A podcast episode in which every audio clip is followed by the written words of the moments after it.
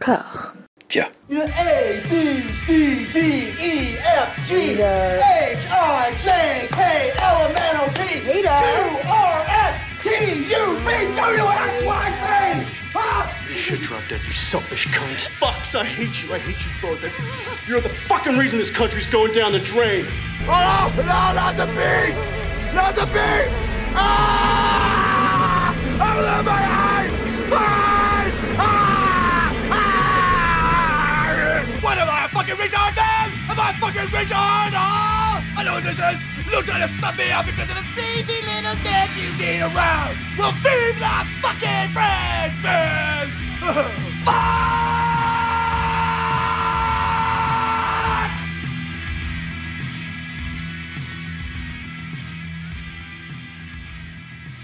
En 2020, durant le confinement à New York, Jesse Armstrong, le scénariste et créateur de la série Succession, a organisé un tournoi nommé Dangerous Bangers. Le but était pour Armstrong, ses deux co-scénaristes Lucy Preble et Tony Roche, et deux des acteurs de la série, Kieran Culkin et Sarah Snook, de projeter chacun son tour aux quatre autres un banger, autrement dit un film à leurs yeux imparable, sans faute, bref, qui défonce. Mais avec une contrainte, il fallait aussi que ce soit un film qu'ils n'avaient pas revu depuis au moins dix ans et qui pouvait donc s'avérer être beaucoup moins bon dans leurs souvenirs, voire carrément mauvais. D'où le nom de Dangerous Bangers. Et au premier tour, si Kieran Culkin s'en est très bien sorti avec les aventures de Jack Burton dans Les Griffes du Mandarin de John Carpenter, tout comme Lucy Preble avec le génial LA Story de Steve Martin, Jesse Armstrong s'est lui pris un bide avec La bataille d'Alger de Gillo Pontecorvo, chef-d'œuvre absolu devant lequel quelques concurrents se sont honteusement endormis. Mais Armstrong, à l'arrivée, a malgré tout réussi à remporter le tournoi des Dangerous Bangers grâce à son choix pour le deuxième tour, qui a fait l'unanimité absolue parmi l'équipe de la série. De quel film s'agissait-il? Évidemment, Des ailes de l'enfer. Quoi d'autre? I'm looking for a truffle pig. Someone stole her. I don't understand. Tell who you are.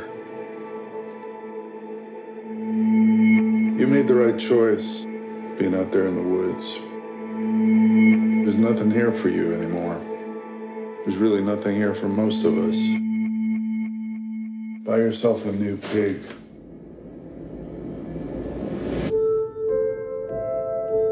What are you thinking?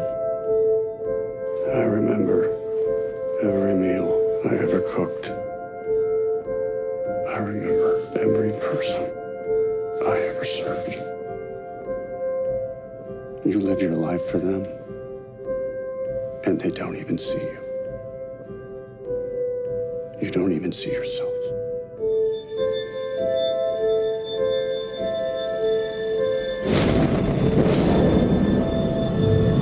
We don't get a lot of things to really care about.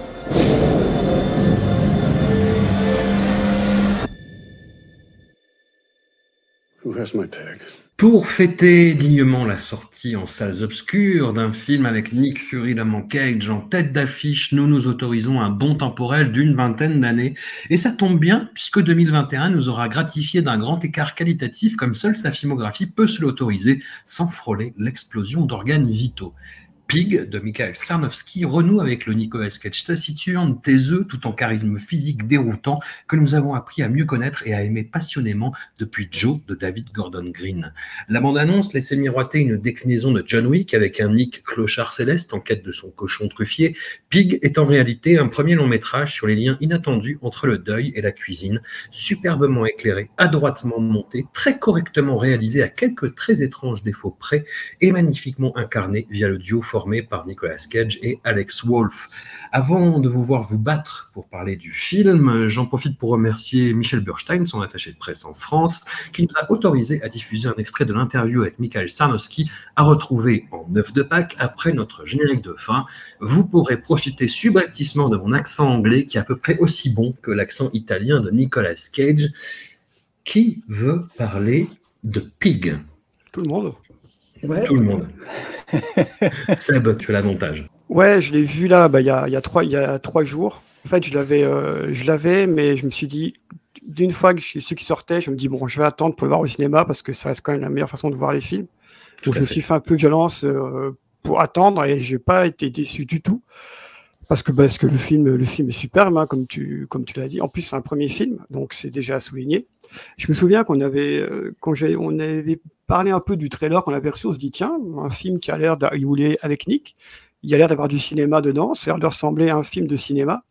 Et au final, euh, effectivement, c'est un film de, un film de, un vrai film de cinéma, je pense pour le coup, parce qu'avec autant que ce soit les, décors, la photographie, la réal, tout est, magnifié quand on le voit, on le voit au cinéma. Et puis Nick surtout, hein, Nick vraiment, il est, il est magnifique, il est, physiquement magnifique dans, le film. Hein, il est, il est beau quoi dedans, malgré ça, son hirsute, il est, il est, il est, il est fantastique, tout en comment dire, tout en physique, tout en, en, lourdeur presque dans le film, parce que son, le poids de son personnage euh, pèse euh, positivement sur, sur, sur, tout le film. Vu tout la film, on l'a fait quand même une bonne partie de la film là, on l'avait jamais vu euh, aussi physiquement impressionnant, je pense, que dans que dans Pig, où il en impose, il en impose vraiment, juste par sa carrure, par sa stature, il habite, il habite le film complètement. Alors, bah, on, on, parle beaucoup de Nick, évidemment, même dans la presse, tout le monde parle de Nick, mais il faut pas, faut pas oublier Alex Wolf, qui est vraiment impeccable dans, impeccable dans le film. D'ailleurs, il est souvent impeccable, Alex Wolf, d'ailleurs, c'est bien de le souligner. Mm. Et voilà, Pig, euh, on s'attendait à un John Wick un peu revisité. C'est ça et c'est pas vraiment ça en même temps. Parce qu'évidemment, il faut pas s'attendre à un film, un film d'action ou quoi que ce soit.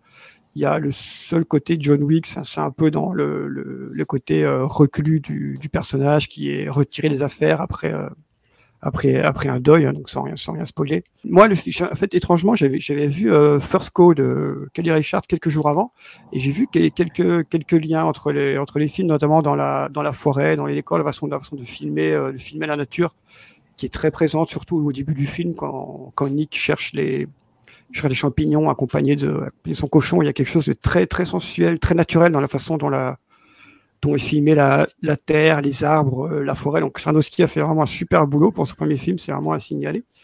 Et puis euh, bah, Nicolas fait un, c'est vraiment une de ses meilleures prestations récentes. Hein. Il, y a, il y a, pas, je pense qu'on sera tous d'accord tous d'accord là-dessus. Il en, il, en, il en impose et il tire, il tire le film qui est un film voilà, sur le sur le deuil, qui parle de beaucoup de choses quand même malgré tout, ouais. malgré sa petite heure 30 c'est quand même à souligner un film d'une heure trente aussi aussi plein, c'est quand même rare de nos jours. C'est souvent l'inverse, des films très longs pour qui racontent pas grand chose. Là, le film est assez court, mais il y a quand même beaucoup de choses euh, qui sont sous-jacentes, qui sont là dans les relations entre les personnages, relations entre Nicolas, entre Nicolas et, et Alex Wolf, entre Alex Wolf et son et d'autres personnages. Enfin voilà, tout est tout est dit, tout est bien dit. Et en, en, sortant, j'étais euh, bon, j'avais vu les bons échos évidemment, euh, je m'attendais à un bon film, mais j'étais surprise que le film était encore mieux que ce à quoi je m'attendais.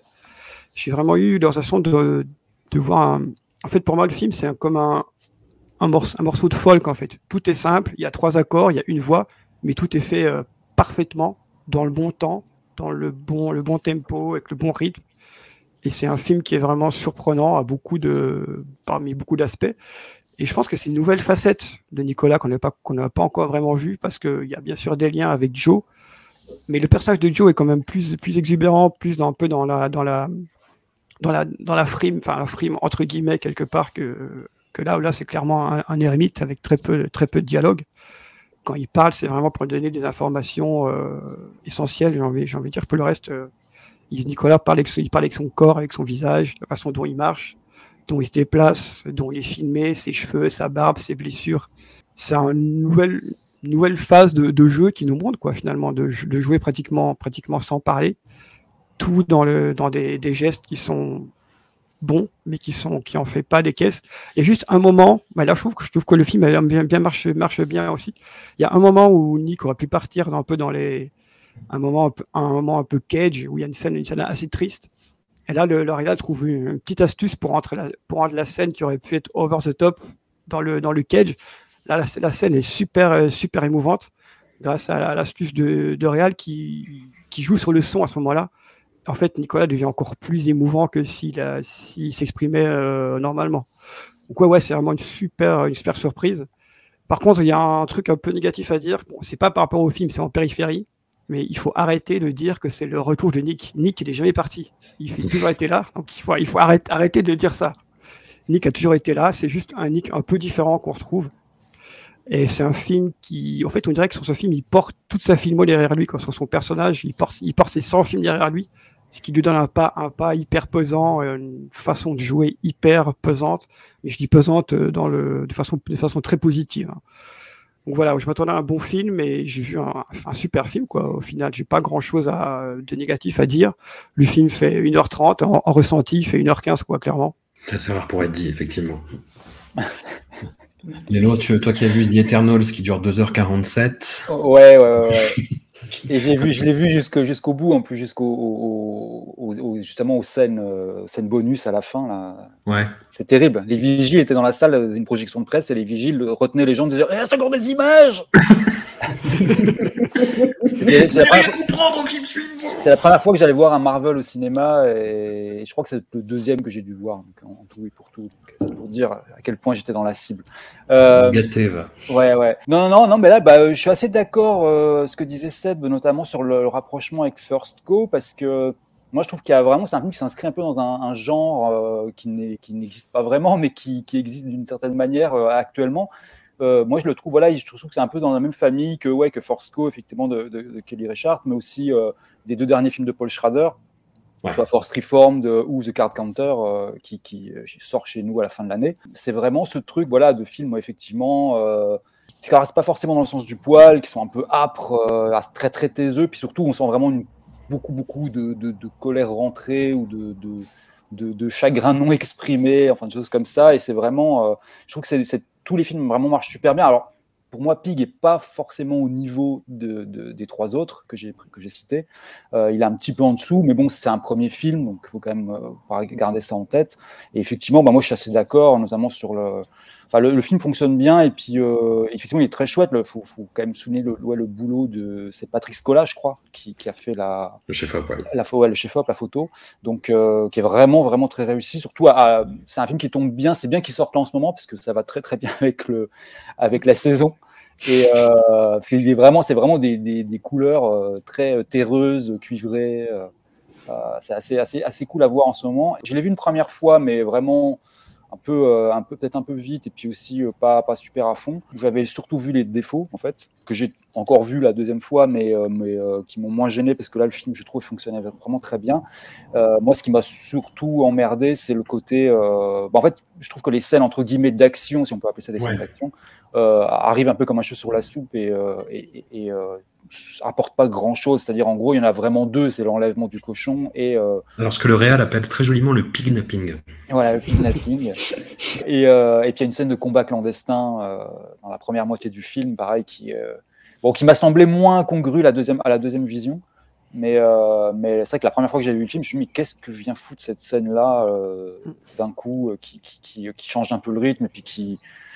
Enfin, J'avais l'impression que c'était une scène qui était là uniquement pour uniquement pour que Nick Cage puisse passer le restant du film avec euh, du sang sur la figure. Quoi. Ça m'avait un peu, un peu, un peu désarçonné, mais j'ai trouvé finalement que ça, avait son sens euh, dans le film, même si après c'est un film aussi qu'il faut, un peu faut accepter, c'est-à-dire faut un peu accepter ce qu'on propose pour plonger un petit peu, parce que c'est vrai que c'est quand même une espèce de, western culinaire, on va dire. Euh, donc voilà, il faut quand même accepter ça. C'est ça se passe quand même dans, ouais, dans le milieu de la restauration faut accepter le fait que voilà, il y ait des dans le milieu de la restauration, il y ait justement des gens un peu chelous qui font des combats clandestins ou qui, euh, qui, euh, euh, font des transactions un peu, peu bizarres. Moi, je disais effectivement, moi, je suis comme comme Seb, je suis, je suis assez un peu saoulé par cette histoire de, de, de résurrection de Nicolas Cage, alors qu'effectivement, on est les premiers les mieux placés pour savoir qu'il est jamais parti et qu'il est toujours là.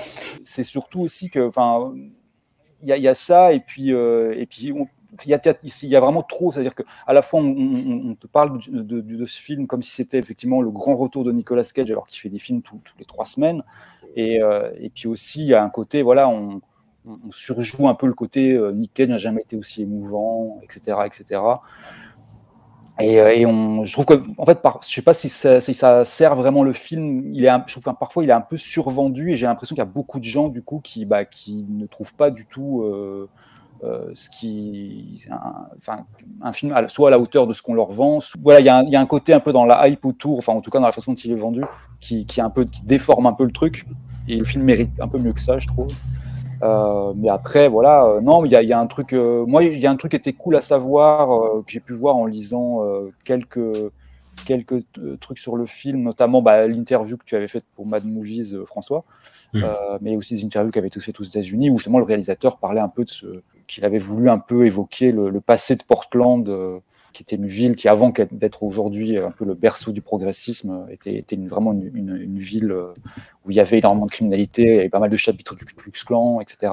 Et, et- et quand tu sais ça, c'est vrai que le côté euh, restaurateur véreux euh, et, et- et combat clandestin prend un, sens un peu différent aussi, quoi. Et, et ça rend quelque chose, ça rend un truc un peu, plus intéressant aussi. Moi, ça reste quand même dans ce que j'appelle les cage movies, c'est-à-dire que Nick Cage est vraiment hyper méga omniprésent euh, et que il n'y a pas grand monde à part Alex Wolf qui, qui, qui arrive à tenir, euh, enfin, qui, qui survit à, à ça.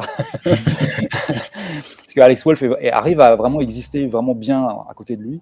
Par contre, ouais, effectivement, les, tous les autres personnages sont un peu, un peu, un peu transparents. Ce qui pose un, un- un autre problème pour moi aussi, c'est que quand tu te retrouves avec des types euh, que tu vas confronter et tout, mais que ces types-là sont un peu effacés, comme Adam, Arki- Adam Arkin, euh, Ouais. euh, qui joue un peu le, le- le- le boss final du film, on va dire. Bon, Bah, il est, il est, il, tient son rôle qui est plus un personnage fonction qu'autre chose, hein, oui, mais oui. je le trouve très bon dans le climax. Tu vois, tout, tout le climax ah non, joue sur sa bien. réaction, justement. Au, Ah ouais, mais voilà, c'est juste que ça, enfin, en, Oui, mais oui. termes d'enjeu, c'est vrai que ça, ça aide pas le. moi, j'essaie de me mettre aussi à la place du spectateur qui est un peu, qui se retrouve en- dans le milieu de ce truc sans. Parce que pour nous, quelque part, Pig, c'est un film super facile. Qu'à partir du moment où t'aimes, où t'aimes euh, First Go ou First Reformed, euh, et, et que tu en plus t'aimes, t'aimes assez Nicolas Cage, euh, bon voilà, c'est quasiment gagné quoi. Euh, maintenant, c'est vrai que tu te mets à la place du, du- du- du- de quelqu'un qui a, euh, je sais pas, 20-25 ans, qui, qui a vu le trailer et qui s'est dit, oh là là, un John Wick euh, déglingue. Là, il y, a- il y a un petit effort à, à fournir quand même. Mais, mais sinon, non, non, vraiment, le film est vraiment super. Et effectivement, je, vraiment, je le trouve vraiment dans, dans- dans- dans cette espèce de, comme je disais au début, de, de, de famille de films. Moi, j'essaie de trouver un, un nom à, à ce genre-là. Dans, dans l'IB, j'avais j'avais- j'ai mis, entre- j'avais mis Bergman Coca ou, ou, euh, ou Star Spangled Bresson. Euh, mais voilà, j'essaie de trouver. Il, faut, faut trouver un genre. Il y, a il faut- il y aura un moment, il y aura, il y aura, il y aura quelqu'un trouvera le- le- l'étiquette parfaite pour Ah. ce film-là. Ça joue quand même mieux que dans, que dans les Bressons. Oui, bah, mais bien sûr, mais, mais je veux dire, c'est, c'est- voilà, bon. euh, Non, mais je vois, je vois, je vois bien le. c'est vraiment ce- le, le- le délire que, que bah, Schrader, en tout cas, c'est ce qu'il cherche, quoi, clairement. Bah, C'est bien. C'est Seb qui n'oublie pas de nous fâcher avec un pan de la cinéphilie. Bah, bien sûr, je veux dire, Non, mais c'est- une notoriété que les gens jouent mal dans les Oui. Bressons. Enfin, moi, bah, moi c'est j'ai fait bah, oui, oui, c'est fait, pour d'ailleurs. Enfin, je veux dire, euh, Ça, on appelle ça de la distanciation brechtienne. Voilà.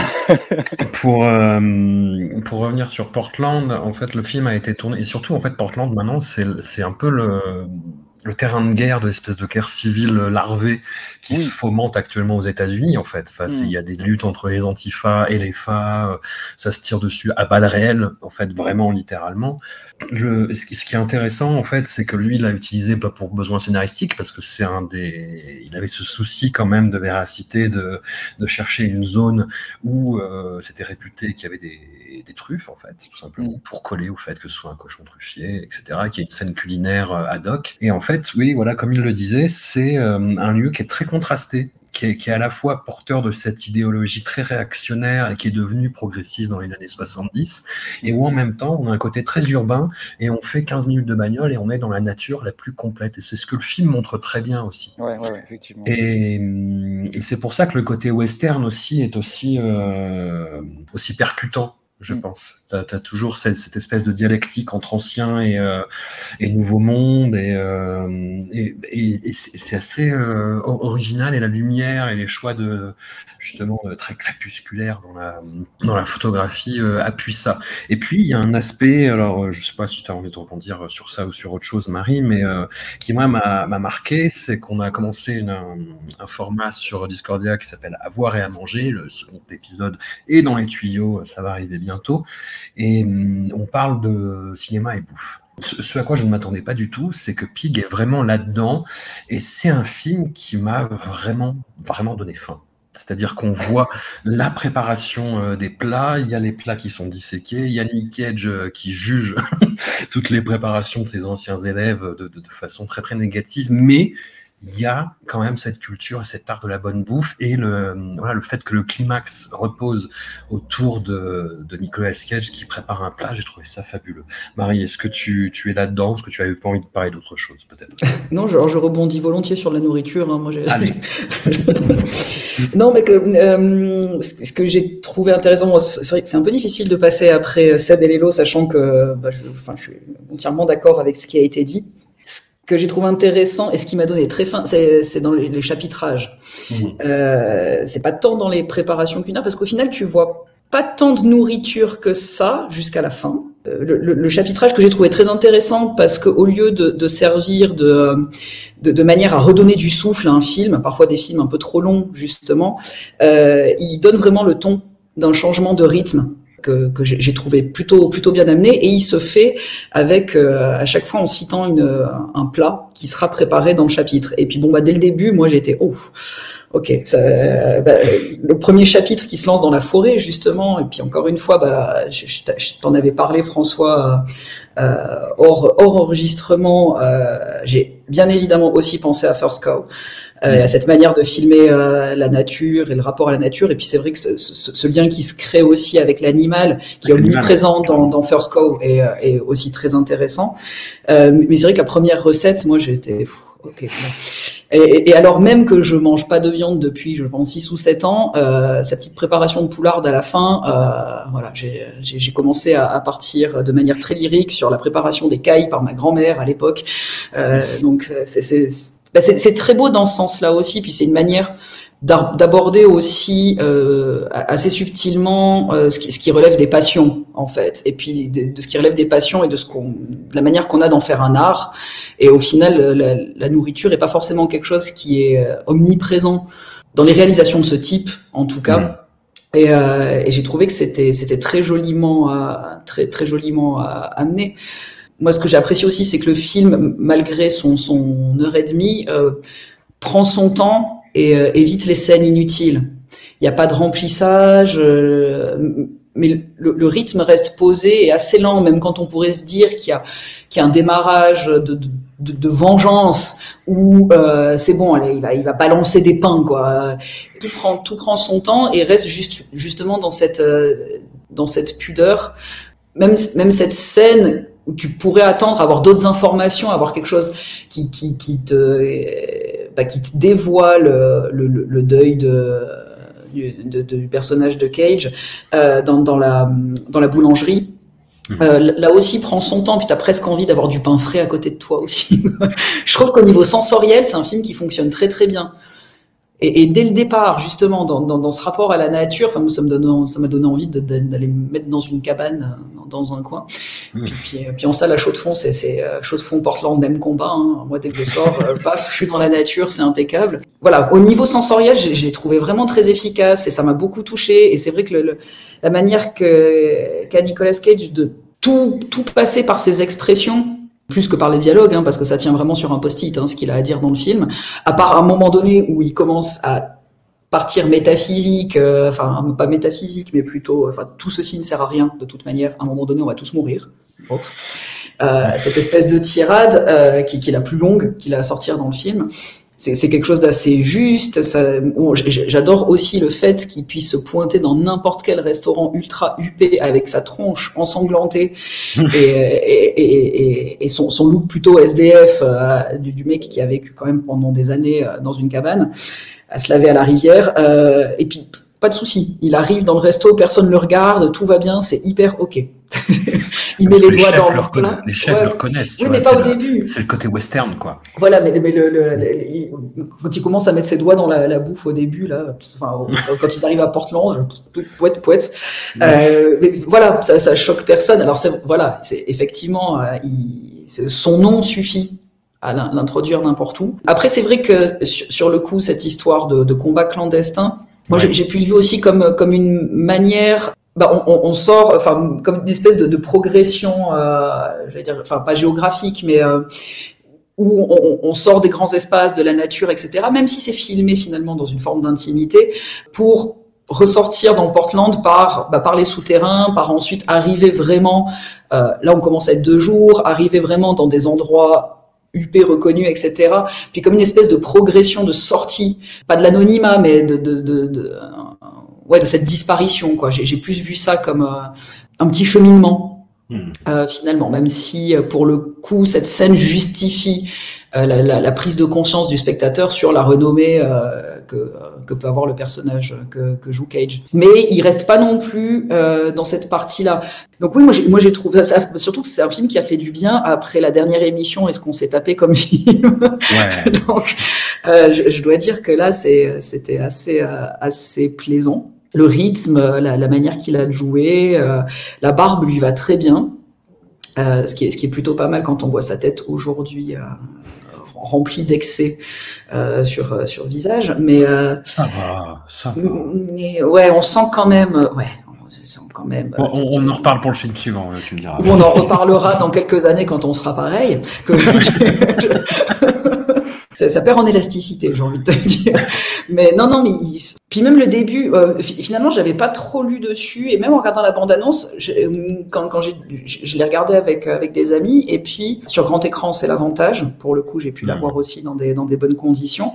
Mais j'arrivais même pas à leur situer euh, si en fait ça se passait euh, un peu western justement ou euh, si c'était contemporain parce que il y, y, avait vraiment ces scènes de nature etc et comme ça faisait écho euh, au film de Kelly Richard justement je disais, mais en fait, je, je me rends même pas compte à quelle époque ça se passe. Je vous fais un grand écart chronologique, donc voyons le film et puis, et puis, et puis on verra bien. Puis j'ai vraiment apprécié regarder ce film. Effectivement, peut-être que il prend beaucoup d'ampleur parce que c'est une première réalisation. Mais ceci dit, face à beaucoup de premières réalisations, je trouve que ça vaut le coup de, de parler de, de celle-ci. Et puis, bah, je suis entièrement d'accord avec euh, avec Seb et Lélo sur dire, bah, on n'arrête pas de dire que c'est le grand retour, mais nous, voilà, on, on, le sait que trop bien, malgré le grand écart chronologique qu'on qu fait du, par rapport à la dernière euh, émission.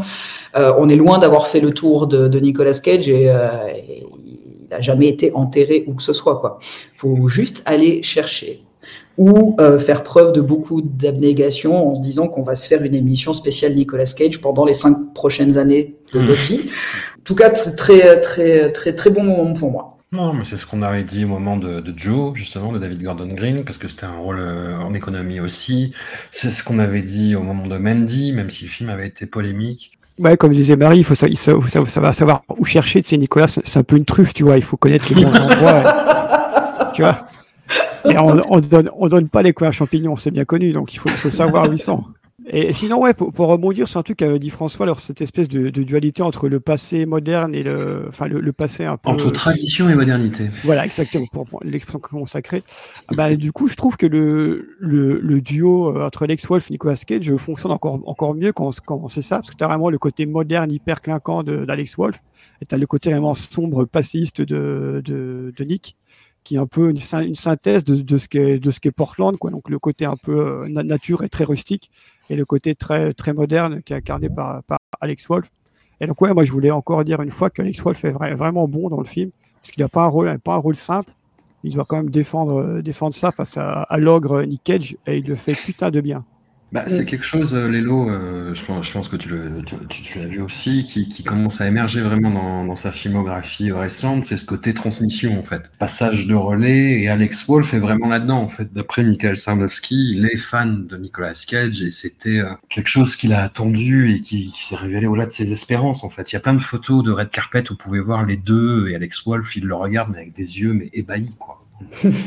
je trouvais que dans les, dialogues étaient, étaient, assez bons dans le sens où vraiment c'est comme le reste, il y a vachement à l'économie, mais ça fonctionne. Enfin, c'est-à-dire que pour moi, il y, a, il, y a, il, y a, une scène que je trouve super, euh, celle où il, Nick se retrouve face au chef euh, Finlay, je crois, c'est ça le nom. Et lui, il lui révèle un peu ses quatre vérités. Euh, enfin, en gros, il a tout un espèce de discours sur l'authenticité, etc.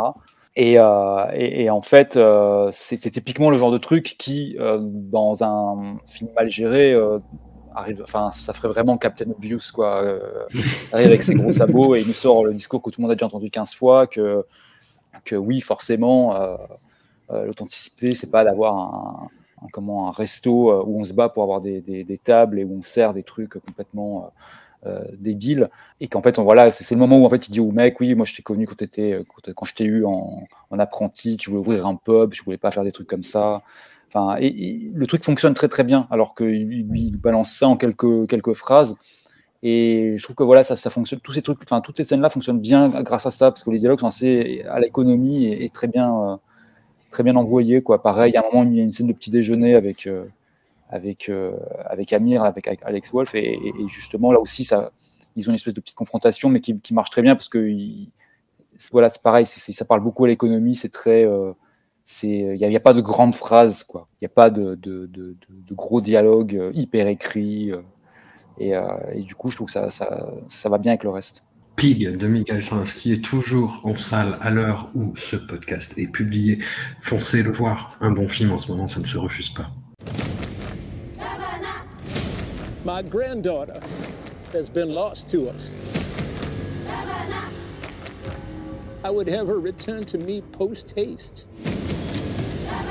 And you, sir, I am told are the man to do the job.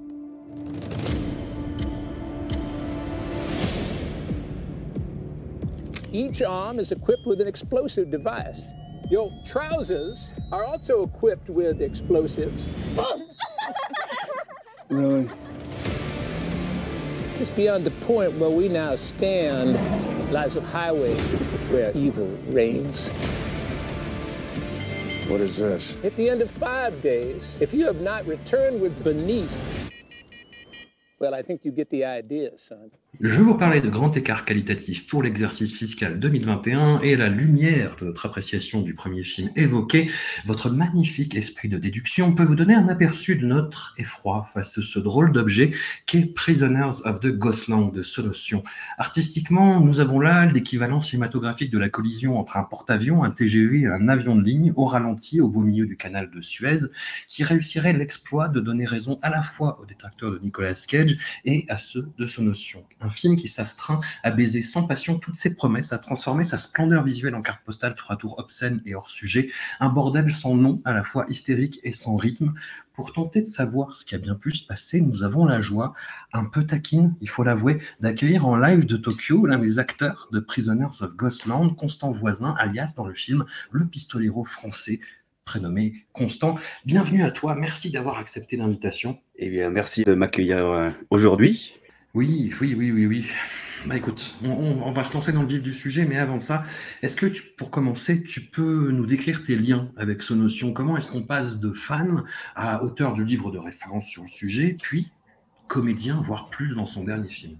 Genre, alors déjà, euh, il faut savoir que euh, au lycée, donc euh, il y a il y a une dizaine d'années, j'étais fan, fan, fan de ce notion et genre j'avais vu tous ces films un certain nombre de fois et en gros, j'avais euh, dans, ma, tête le rêve d'un jour apprendre le cinéma à ses côtés, puisque moi-même, du coup, j'avais envie de, devenir réalisateur. Alors du coup, en, visionnant ces films, du coup, je prenais des tas de notes, et puis j'avais déjà euh, en tête l'idée d'écrire un, livre à son sujet un jour, puisque de toute façon, rien n'avait été fait sur le sujet euh, en dehors de deux livres japonais et un livre italien. Donc ensuite, c'était pile poil à la fin du lycée. Il était. alors moi, je revenais de mon premier voyage au Japon que j'avais passé genre tout seul euh, pendant un mois. Puis à mon retour, juste avant de rentrer en fac de ciné, euh, Sonotion était invité à l'étrange festival à Paris. Et je me suis dit, bon, c'est l'occasion rêvée pour le rencontrer. Donc euh, j'ai fait le, trajet jusqu'à Paris et puis euh, je demande à l'accueil de l'étrange festival si s'il y avait moyen d'organiser une rencontre avec lui. Ce à quoi on me répond, alors non, parce qu'il est overbooké, mais par contre, il y a moyen de me garder une place pour la, l'espèce de, de, conférence de presse avec l'espèce d'interview de, de, groupée avec euh, d'autres journalistes. Et je me suis dit que c'était pas du tout euh, ça que je recherchais, hmm. puisque ce serait forcément un petit peu, on dire, politiquement correct, euh, avec genre deux trois questions par personne, etc. Et c'est pas c'était pas de ça dont j'avais envie. Ça m'a foutu un gros coup quand même. Et finalement, j'ai vu que j'avais pas envie d'avoir fait la route pour rien, je, je me suis dit que j'allais l'attendre à la sortie du film qu'il allait présenter euh, à ce moment-là, puisqu'il organisait une carte blanche. Et en gros, il devait présenter le film French Connection de, de, Friedkin. Et donc, je l'ai, euh, je l'ai attendu à la sortie de la salle. Et euh, quand il est sorti avec son interprète Miyako Slocombe, je me suis avancé vers eux, genre totalement tremblant, et dans un japonais, mais alors, mais incompréhensible, parce que déjà, je, ne parlais quasiment pas la langue. Genre, je lui propose d'aller boire une bière au bar du, du, du festival. Et il me répond, bah, ça tombe bien, j'ai absolument rien à faire. Donc, ça, ça, coïncidait pas avec la version de, l'accueil de l'étrange festival, mais en tout cas, lui, il était partant. Donc, on est allé au bar. Et étonnamment, il a commandé un café. ce qui s'est très rarement produit par la suite hein, en 7 ans de- d'amitié. Une espèce de pudeur, peut-être, Ouais, ouais, ouais. Peut-être. Peut-être qu'il était stressé de me rencontrer, je sais pas. En tout cas, moi, je l'étais beaucoup. Et du coup, on a fini par parler trois heures au bar. Et euh, j'étais étonné moi-même que le courant passe aussi bien. Et heureusement que le Miyako, du coup, l'interprète, était, présente, parce que sinon, à mon avis, on n'aurait pas euh, pu aller aussi loin. Mais du coup, euh, je lui ai posé des tas de questions sur ses films, et lui, euh, il m'a demandé ce que je voulais faire, etc. Et il m'a demandé quel était mon endroit préféré au Japon. Et je, lui ai donné une réponse totalement hasardeuse, genre c'était un shisha bar qui était dans tel quartier de Tokyo. Et il me dit, alors écoute, moi mon atelier il est au deuxième étage, genre juste au-dessus. alors du coup, la prochaine fois que tu viens au Japon, eh ben, tu m'envoies un mail et puis euh, bah, je t'hébergerai dans mon atelier. De toute façon, il n'y a personne qui vit. Moi j'y suis souvent pour écrire des scénarios, etc. Mais sinon, il n'y a jamais personne qui vit, mais c'est confortable, tu verras. Du coup, je me dis, bon, ça doit être la, gentillesse, la politesse à la japonaise, mais peut-être que quand je lui enverrai un mail, il me répondra jamais. Et euh, du coup, j'y croyais qu'à moitié, mais en tout cas, j'étais super content quand même. Genre, c'était un petit peu un moment ultime dans, dans la vie d'un fan, quoi. Alors, j'ai continué de, de- de- de revoir ses films, de prendre des notes, etc. Et puis, l'été d'après, j'ai décidé de, prendre trois mois pour un voyage au Japon, en partant du principe qu'il ne m'hébergerait pas, évidemment. Mais comme ça, dans, dans- dans- dans le doute, je lui envoie un mail et trois jours plus tard, il m'envoie Alors, je pourrais pas t'héberger à ce moment-là parce que je suis pas sur Tokyo. Par contre, je serai sur le tournage de The Virgin Psychics dans ma ville natale. Alors, si Mm. tu veux participer au film, eh ben, t'es le bienvenu. Et euh, c'est comme ça que je suis rentré dans son équipe pour la première fois, du coup, tout en étant en fac de ciné à, Rennes. Donc, j'étais encore en France. J'ai fini euh, sur l'équipe du film. Et à partir de là, bah, on a commencé à vraiment euh, devenir amis, quoi.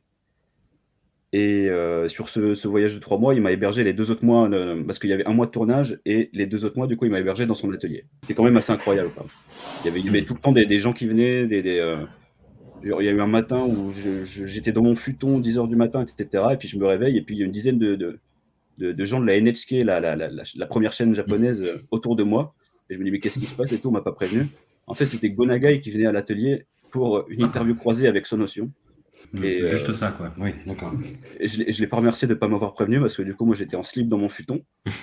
Mais C'est comme ça que je m'imagine rencontrer Gonagai. hein. non, non, mais, mais du coup, c'était un petit peu ça tous les jours. D'accord. Et euh, donc, euh, ouais, c'était c'était quand même assez incroyable comme expérience.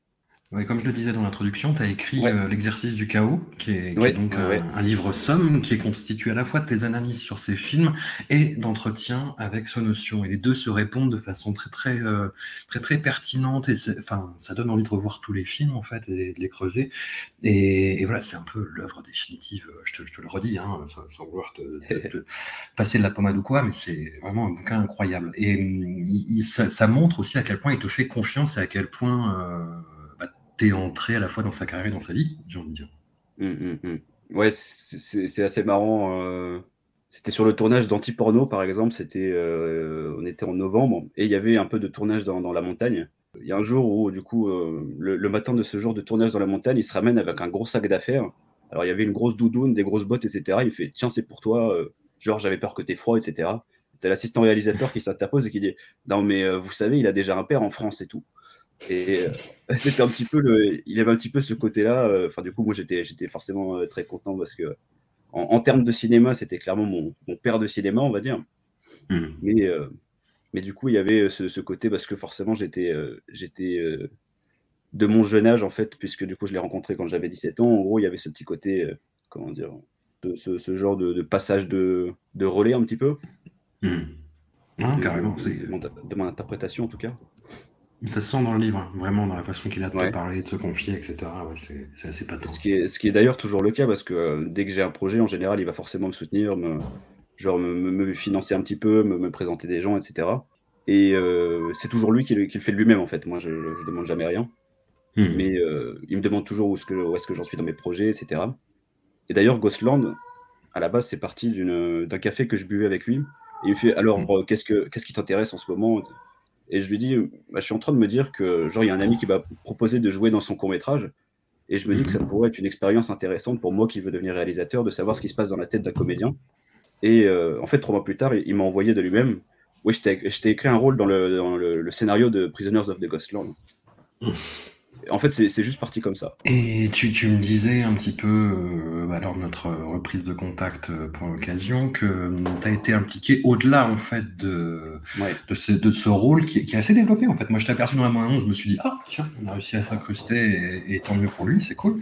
Mais euh, en voyant le film, en fait, tu as un, pas un second rôle, mais un troisième rôle, on va dire, un rôle parlant avec des répliques, et c'est assez étonnant quoi. Alors Et- normalement, c'était, j'étais pas du tout aussi présent. C'est, juste que, euh, bah, je sais pas par quel euh, miracle le, le- le- le monteur euh, s'est, débrouillé pour couper énormément de personnages qui étaient plutôt principaux et euh, laisser toutes mes scènes. Mais sachant que normalement le, film faisait deux heures et demie et que du coup il y a eu une heure de coupé et que Ah ouais. normalement je, je me fondais beaucoup plus dans la masse que, dans la version actuelle. Hmm. C'est, assez énigmatique. Mais... Et tu me disais que tu as été impliqué, euh, enfin, beau- beaucoup plus que qu'en tant que simple comédien, en fait. Alors Sono, quand il est revenu d'Hollywood, euh, quand il préparait son, son- son- son premier film hollywoodien, à chaque fois il revenait avec euh, des, des scénarios qui me faisaient traduire. Alors il y a eu un projet qui était tombé à l'eau de, de- de Max Landis, le, le fils de John Landis, qui, qui plus tard Ouais. d'ailleurs a eu des problèmes. Oui, voilà. C'est, oui, il y a des grosses casseroles au cul, ouais. Il y avait, il y avait un scénario qui était prévu euh, avec lui, mais euh, qui était tombé à l'eau donc. Et euh, le deuxième scénario qu'il a ramené d'Hollywood, c'était Prisoners of the Ghostland, mais c'était euh, très très très différent de, de- de- du résultat final. Hmm. Puisque Sono a dit, ouais, si ça reste dans l'état, moi je ne me vois pas le faire du tout. Quoi. Donc ça ressemblait à une copie de, de Mad Max, genre sans originalité. Hmm. Alors bon, là-dessus, il y a des côtés qui sont restés dans la version quand même. Et donc du coup, ce- quand il a ramené ce scénario, c'est moi qui lui ai traduit. Et euh, à la fin, on s'est regardé parce que moi, je l'avais jamais lu. Genre, je lui ai vraiment genre, traduit euh, genre, en temps réel, quoi, à mesure Mhm. que je le découvrais moi-même. Et on s'est un petit peu regardé euh, dans le blanc des yeux. Et il m'a dit, t'en penses quoi? Et je lui ai dit, Hmm, ouais. Et il a dit, Hmm, ouais. Donc on était plutôt euh, d'accord sur la qualité du scénario. Il s'est quand même passé deux ans après ça, jusqu'au Mhm. tournage. Alors à la fin du tournage, du coup, il y avait euh, le- le- la production qui m'a demandé de faire un pré-montage. Donc euh, c'était pile poil au, au début du Corona, donc euh, c'était en mars-avril de, de l'année dernière. Mhm. Ils m'ont dit on voudrait un pré-montage en deux semaines, sans Oh le bah, s'il te plaît. Et ça a fini en un pré-montage de deux heures et demie. Après, Sono, Sono a un petit peu ajouté sa patte, du coup, donc je vais, je passer le- le montage et puis il en a fait une version de deux heures. Et après, la production hollywoodienne a fait euh, envoyez-nous le, le- le fichier projet et, et on s'occupe du reste, quoi. Mhm. Et à partir de là, je sais pas ce qui s'est passé, mais le monteur a décidé de, de se la jouer à la memento, à euh, foutre les scènes dans le désordre et euh, en supprimer des essentiels pour la compréhension du scénario, et, euh, tout en en laissant d'autres qui servaient à rien. Pour euh, résumer, euh, D'accord. Bon, est-ce qu'on est tous prêts à parler du film? Est-ce qu'on est prêts à rentrer dans le, dans le vif du sujet en fait? Attends vraiment le choix. A-t-on vraiment le choix? Je vais hum, bah, commencer par donner son avis à Lélo. Ah, Alors, euh, je connais assez mal la filmographie de Sonotion. Euh, Je la connais en tout cas beaucoup moins bien, je crois, que Seb, euh, Marie et toi.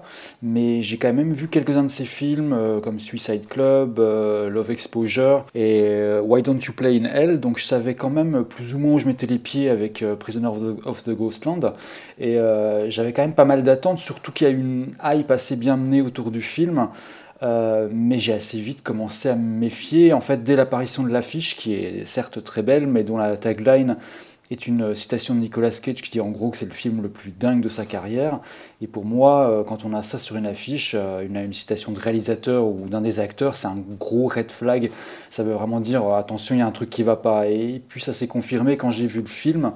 Euh, carrément, euh, dès les toutes premières images où on voit s'enchaîner une dizaine de logos de sociétés de production, ce qui là encore envoie un super mauvais signal. Déjà, quand on a deux ou trois prods différentes, euh, ça peut vite devenir l'enfer, mais là, clairement, ça sentait très mauvais. Et puis après, bah, j'ai envie de dire qu'au bout de 10-15 minutes de film, c'était plié. quoi. C'est certes très beau, avec des plans vraiment magnifiques, des compositions assez dingues aussi. Euh, Mais le côté euh, post-apo italien croisé avec du euh, fucked up euh, Jacques Demy et du fucked up Michel Legrand, ça devient vite indigeste et surtout on, se, on se fout totalement de ce qui se passe à l'écran. Quoi. Les personnages sont sans intérêt, on se fout complètement de ce qui leur arrive et de ce qui va leur arriver. Il n'y a pas grand enjeu, quoi. aucune épaisseur, aucune tension. On sent que les acteurs sont pas super bien dirigés non plus. Et puis surtout, le film devient euh, très vite extrêmement chiant. C'est-à-dire que moi, euh, voilà, c'est mon quotidien, c'est mon travail. Je dois souvent me taper des, films assez, euh, assez exécrables. Récemment, je peux citer Halloween Kills ou Lui de Guillaume Canet. Mais quelque part, c'est des films, bon, tu passes ton temps à rouler des yeux, à te dire que bon, c'est pas possible. mais ça passe finalement assez bien parce qu'on est dans un registre tellement mauvais qu'on arrive à s'accrocher à des trucs, à rire nerveusement, enfin voilà. Et là, euh, Prisoner of the Ghostland, c'est, je crois, un des, vraiment des films les plus chiants, si ce n'est le plus chiant que j'ai vu cette année, parce que j'ai vraiment, vraiment dû lutter pour aller jusqu'au bout. C'est vraiment pas simple du tout.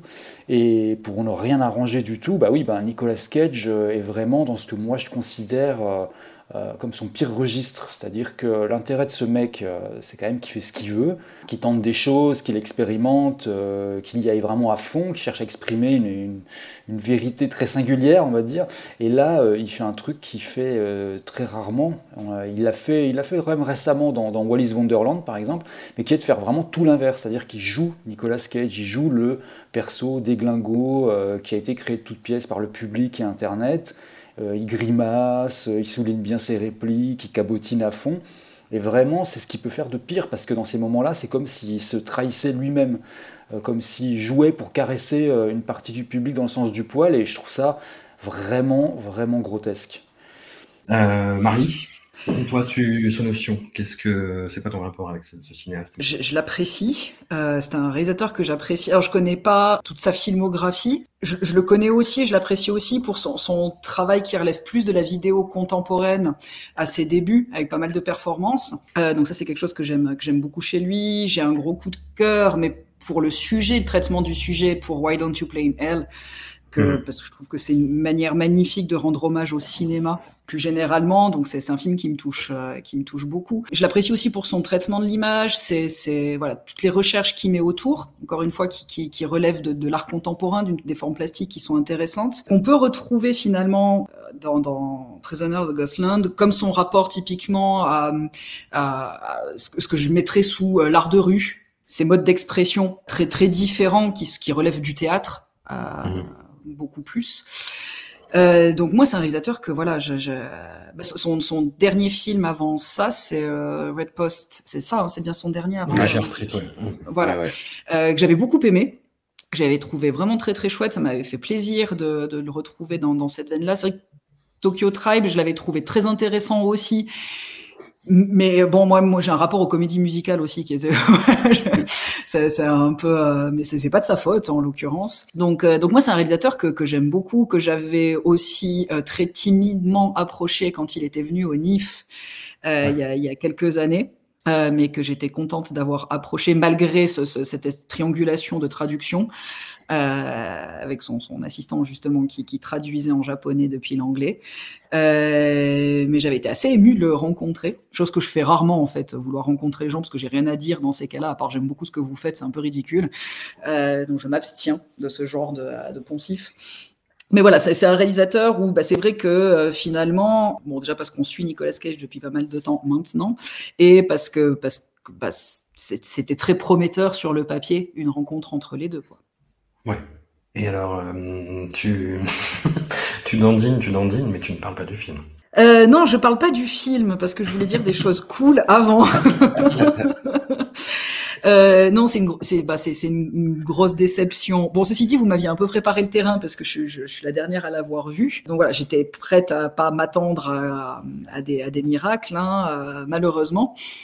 Euh, bah, on, voilà, on retrouve des choses qui, qui, qui font qui, qui, font sa patte aussi. Toujours, bah, ça mélange un peu euh, euh moderne, traditionnel. Euh, c'est un peu ces croisements d'univers euh, bah, dans l'univers japonais, hein, bien évidemment. Voilà, ce, ce rapport art de rue. Il y a quelque chose en fait de beaucoup plus théâtral que, que cinématographique, j'ai trouvé. Le, le, cette espèce de western post-apocalyptique à la Mad Max, euh, ça, bah, c'est voilà, c'est pas du tout original. Hein, enfin, ça, ça, ça, ça surfe un peu sur une, un peu à la steampunk aussi, etc. Donc, c'est voilà quelque chose de, de que je trouve pas forcément d'entrée de jeu hyper fascinant c'est pas c'est pas bien joué. Enfin je, après il y a une direction d'acteur où je me suis dit j'essaie encore une fois de me faire l'avocat du on voit que j'ose pas vraiment être, euh, être trop trop euh, méchante. Mais euh, bon on imagine déjà, Constant aiguiser un bâton en fait avec un couteau là. non mais c'est pas.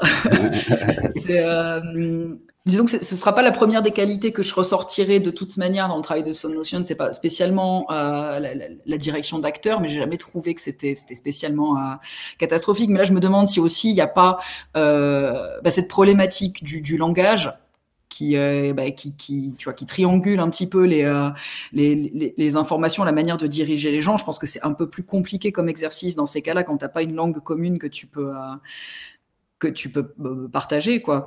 Mais c'est euh, voilà j'ai trouvé que c'était que c'était vraiment pff, très très très très rude. Celle qui joue la sœur de, de Bernice j'en pouvais plus. Bon Bernice aussi tu me diras c'était très compliqué pour moi. Cage c'est c'est bah je suis tout à fait d'accord avec ce qu'a dit euh, Lélo hein, c'est c'est euh, j'ai l'impression qu'il est bourré tout le temps en fait. Que, euh, un peu ouais, un peu. Voilà. Mais c'est ce, ce comme ces gens bourrés qui essayent de faire croire qu'ils le sont pas, donc ils se contiennent à mort, mais du coup tu vois qu'ils sont bourrés et, euh, et ça, ça ne va pas quoi. Autant carrément jouer les bourrés, tu vois, tant qu'à faire. Pour sa défense, il était sobre. Hein. oui, ça, mais le, je, je n'en doute pas, mais ça, ça fait un peu ce sentiment de euh, non, regardez, en fait, je suis ultra sobre, mais non. Moi, ma, ma, ma problématique, euh, c'est le montage le montage a ni queue ni tête. Euh, on, on, on, enchaîne des mondes sans, sans aucune transition. En fait, j'ai l'impression d'avoir été dans un jeu vidéo pour euh, où tu t'enchaînes les mondes d'être mmh. tout d'un coup Mario dans l'eau, euh, Mario sur les dinosaures, enfin ce que tu veux, Mario en Égypte, et puis d'arriver au boss final, où en fait le boss final, tu sais même pas pourquoi c'est le méchant, parce qu'au final, tu le vois rien de faire d'absolument horrible ou répréhensible qui fait que ça devient le, le bad guy ultime euh, d'un oui. film. Donc ça, on sent qu'il y a quand même une partie qui est tronquée. Enfin, en tout cas, ouais. je le souhaite. Et les responsables de l'histoire, je, je, je, pense qu'il faudrait qu'ils arrêtent vraiment d'écrire. Euh, C'était dommage de commencer, tout simplement. Euh, mais ce, ce montage, c'est vraiment une, une, une, catastrophe, quoi. C'est euh, ouais. voilà, c'est juste une, un enchaînement où on retrouve des univers de Sonotion dedans mais comme si tout était un peu mixé, c'était un peu comme si ils avaient voulu faire une forme de, de fan service. Là, tu peux mettre ça, là, tu peux mettre ça, là, tu peux mettre ça parce qu'on aime bien ça, ça, ça, etc. Mais sans aucune compréhension de ce qui peut faire la fluidité de certaines de ces, réalisations, où il peut passer justement d'un univers à l'autre avec beaucoup plus de maîtrise et de, logique. Et, euh, ça, ça m'a, vraiment, vraiment posé problème. Et puis, et puis c'est aussi voilà, dans ce sens-là, euh, on sent que le montage est là pour donner un rythme parce que les idées elles sont sous-exploitées, elles sont pas du tout creusées. Il y a des flashbacks qui sont excessivement poussifs. C'est bon, j'ai vu la scène il y a dix minutes. T'es pas obligé de me rappeler de ce qui vient de se passer il y a dix minutes. Surtout que le film est pas long, donc c'est pas. Enfin, donc euh, donc non, je, je voilà, malgré mon, mon, mon, début qui se voulait quand même un peu, je, je sauve. Alors je, je ne lui en veux pas à Son of je, je, je l'aime toujours beaucoup. On, on, sent que ça a l'air d'être euh, plus un accident dans sa filmographie et, et quelque chose de de pas vraiment voulu. Donc je, je, je vais rester sur ce côté positif, euh, mais ça a été ça a été très subi. Ouais, je pense que de façon sur le montage tout le monde est un peu d'accord. Et je crois que celui qui s'en est chargé en fait c'était son premier euh, montage euh, en, en, tant que monteur et que avant ça il avait dû être assistant monteur sur Frances A et Midsommar je crois. Oh wow. What? Aucun rapport. Et, il me semble. et qu'il a mélangé ces deux influences. Et du coup, ouais, d'accord, ok. non, coup, ça va, Constant Ouais, non, mais sans dire à aucun moment que ça aurait pu être un chef-d'œuvre, parce que je pense que c'est pas le cas. Du coup, pour, pour avoir fait le pré-montage, du coup, je, je sais qu'il y a énormément plus de rush qui auraient mérité d'être exploités et mmh. que euh, le film aurait gagné à être monté chronologiquement, quoi. Mmh. Euh, parce que là, c'est vrai que ça n'a ni queue ni tête et franchement, moi aussi, j'ai souffert de ce côté-là globalement, je crois que dans les critiques que j'ai lues, c'est, c'est, tout le monde est d'accord là-dessus de toute façon. Et, et sur la direction d'acteur, du coup, sur ce, que, ce qu'évoquait euh, Marie, peut-être, enfin, sur, sur le côté justement décalage culturel qui peut bah, jouer que, contre son notion. En plus, dans quelques scènes, tu as un acteur qui, euh, qui arrive et qui parle français là. on, on, on ne le citera pas. Hein Où est la direction d'acteur, si je peux me permettre? Non, le, le- alors le chinois était plus exploité et il y avait, euh, il y avait d'autres langues en fait, mais qui ont, dont les scènes ont été coupées également. Mais en gros, c'était euh, l'idée de base était de faire ressortir ce côté international, puisque dans, euh, dans Samurai Town, le, le- le- le village de, de- du film, en gros, il y y a tous ces drapeaux là qui sont suspendus entre Mhm. les bâtiments de, de- des, des pays du monde entier. Quoi. En gros, c'était l'idée de, plusieurs communautés qui vivent ensemble. Quoi. Et au final, ça ressort pas du tout dans le montage qui en a résulté. Quoi. Puisque au final, il y, a, il y a de l'anglais, il y a du japonais, du japonais, de l'anglais par des japonais, ce qui est une troisième langue en quelque sorte, Mhm. et, euh, et des bribes de français, quoi, et de chinois. Ouais, puis c'est- c'est c'est vrai que l'univers, euh, l'univers se prête pas spécialement. Enfin, il y a rien qui est qui est donné à part ces petits drapeaux, mais bon, ça, enfin, je, je, Mm. je peux en avoir chez moi aussi. hein. Il y a rien qui est donné pour sortir du cadre euh, en fait japonais, parce que bah, euh, bah, non, ça- Samurai Town, entre le nom et puis c'est- c'est cette ville euh, hyper traditionnelle. On se Mhm. retrouve quand même vraiment dans un univers, euh, un univers japonais. Après, bah, ça, ça, c'est vrai que ça, ça ressort pas finalement cette, cette, euh, Ouais. Cette, cette partie-là. Mais ouais, enfin, je pense que ça devait pas être forcément hyper simple. Il, il- parle que japonais, hein, il me semble, Son Ocean. Oui, oui, puis de toute façon, les, les 90, euh, 95% de, des membres de l'équipe ne parlaient que euh, japonais aussi. Mhm. Il y avait très peu de gens qui parlaient anglais, donc forcément, il y avait des différences euh, culturelles. Alors, il y avait quand même un, un des comédiens qui était chargé de, de- de corriger la diction en anglais des acteurs japonais, mais bon, euh, on ne peut pas lui demander l'impossible non plus, puisqu'en général, les, les acteurs japonais non plus ne savent pas euh, parler euh, anglais. Donc, en fait, à la base, euh, il a essayé de faire le maximum euh, côté casting, audition, en essayant de caster euh, des, des- des acteurs japonais qui seraient euh, soit métis, soit euh, anglophones courants, mais forcément, euh, il y a si peu de gens et de gens disponibles que, euh, que, que ça finit avec euh, ça. Mhm. Bon, Seb, du coup, toi, ton rapport à, à ce notion. J'ai découvert bah, il, y a, y a 20 ans, je crois, avec euh, Suicide Club, qui était de 2001, je pense.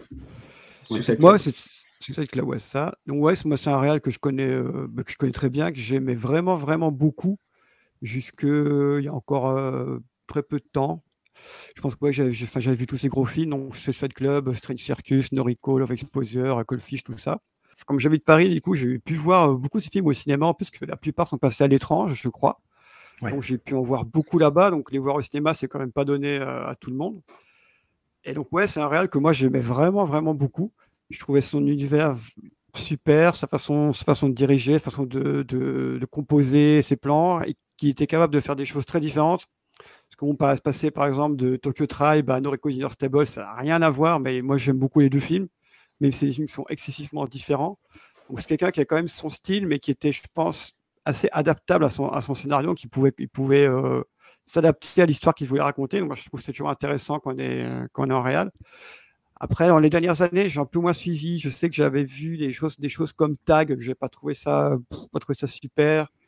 Voilà, j'ai vu, un- si je pouvais employer le mot, une espèce de, de, de Mickeyisation là, dans entre 2015 et 2020, je pense, euh, où il, il enchaînait des films qui n'étaient pas toujours euh, de- d'excellente qualité.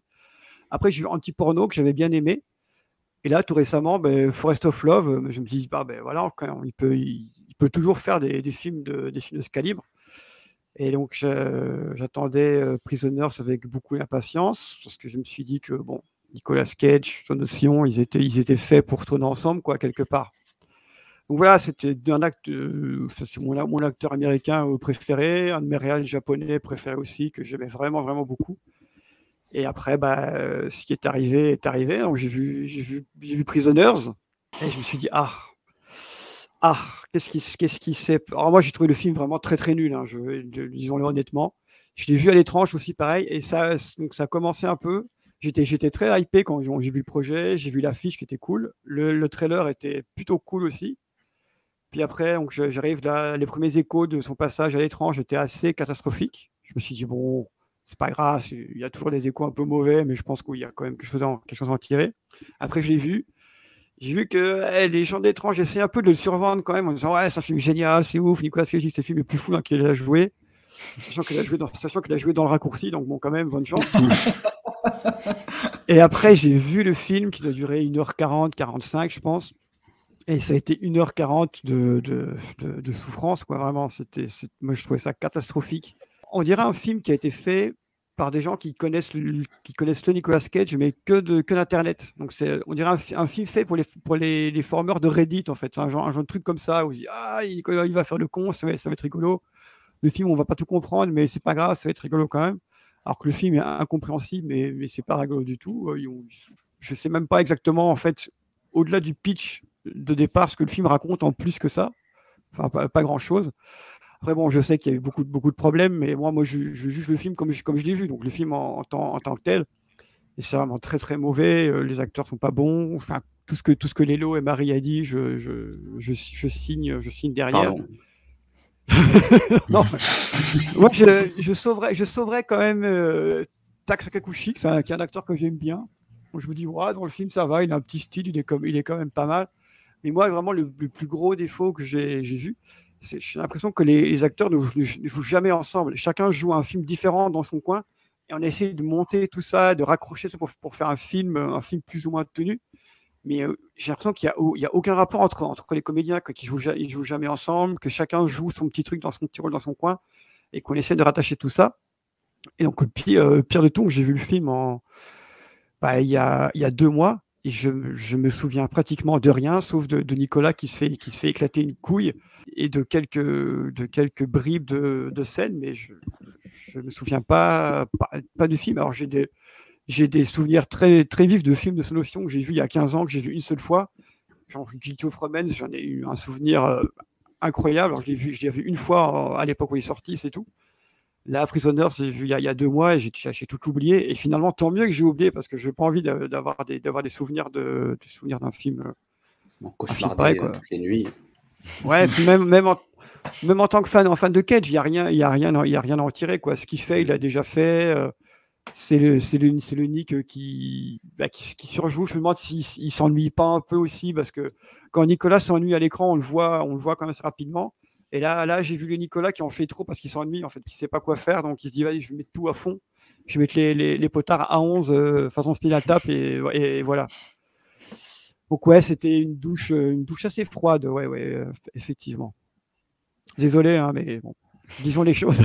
Non, mais on remercie d'autant plus Constant de, de, de, venir et de supporter ça comme s'il prenait tous les péchés du monde sur ses seules épaules. Ah non, mais on n'en veut, on veut, on veut absolument pas à Constant. Alors, euh, non, alors absolument pas. pas du tout. Alors là, très content non, que vous d'ailleurs. J'ai compris, les acteurs sont mauvais, ça, j'ai noté. mais ne te sens pas spécialement alors, visé. alors, euh, François, François, sans témoin, j'avais dit, eh ben, Constant, c'est pas le pire. Je pense que c'est déjà pas mal d'en arriver à ce niveau-là. Bon, toi, tu, tu, tu, me disais, Constant, aussi que pareil, que le, la, la, vision du film, ça avait été, euh, ça a été compliqué, je, y ouais, compris ouais. du point de vue de Sonotion. Du coup. Dans l'idée, Sonotion était euh, partant pour participer à, à l'émission, mais euh, c'était avant qu'il voit la version finale. Et, okay. Euh, et en fait, il, il, a vu la version finale euh, la veille de la projection, la première projection au Japon. Et mmh. quand je l'ai vu, en gros, il m'a il, il m'a donné les tickets de de, de, de, de, la première, quoi. Et il avait l'air sombre. Ouais. Il avait l'air un peu déprimé, quoi. Et alors la découverte a été assez tardive déjà. Mais vous vous doutiez que c'était à ce point, en fait, que le, le film avait été massacré à ce point ou... Alors c'est vraiment très étrange comme processus. Je sais vraiment pas ce qui s'est passé dans leur tête. Mais je pense que c'est le fait qu'il y ait beaucoup de producteurs qui, peut-être qu'à la fin, ils s'en sont euh, retrouvés avec des avis de tous les côtés et qu'ils ont dû. Euh, genre, ça a dû partir dans tous les sens. Mmh. Mais euh, moi, la dernière version que j'avais vue, c'était c'était quand? C'était il y a six mois, quelque chose comme ça. Et je crois que c'était quatre ou cinq versions avant la finale. Ouais. Et le film était quand même assez correct.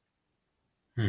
Genre, j'irais pas beaucoup plus haut, mais euh, il était correct. Genre, on arrivait à comprendre les, les, les enjeux, les, les, liens de causalité, etc. Quoi. Euh, les personnages principaux étaient encore présents. Par exemple, la, la, la fille aux cheveux bleus. Euh, je ne sais pas si, si, vous vous en souvenez, mmh. avait un des rôles principaux. D'accord. Ah ouais. Ah ouais, elle, est, elle est, vraiment anecdotique là. Bah, c'est pour l'exemple, mais il y, y, en a d'autres des comme ça du coup. Mmh. Ouais. Là, c'est vraiment anecdotique, mais alors qu'elle avait un, rôle plutôt important, quoi. Donc effectivement, pour les gens qui, euh, qui ont vu les, les, les, versions préparatoires, en fait, ont, ont eu un, un, petit coup de surprise, mais je pense que c'était aussi, euh, enfin, Sono en a euh, souffert le plus à mon avis, puisque lui, c'était son, son, son, rêve hollywoodien qui qui était un petit peu brisé. Enfin, c'est- c'était un petit peu la découverte de la, la, la non-existence de la director's cut, en fait. Ouais. Hmm. Et quand lui, il a demandé la permission de faire sa director's cut, euh, genre de, de monter quand il le voulait, euh, comment il le voulait, les producteurs lui ont dit on verra dans 5 ans. Ah ouais, super.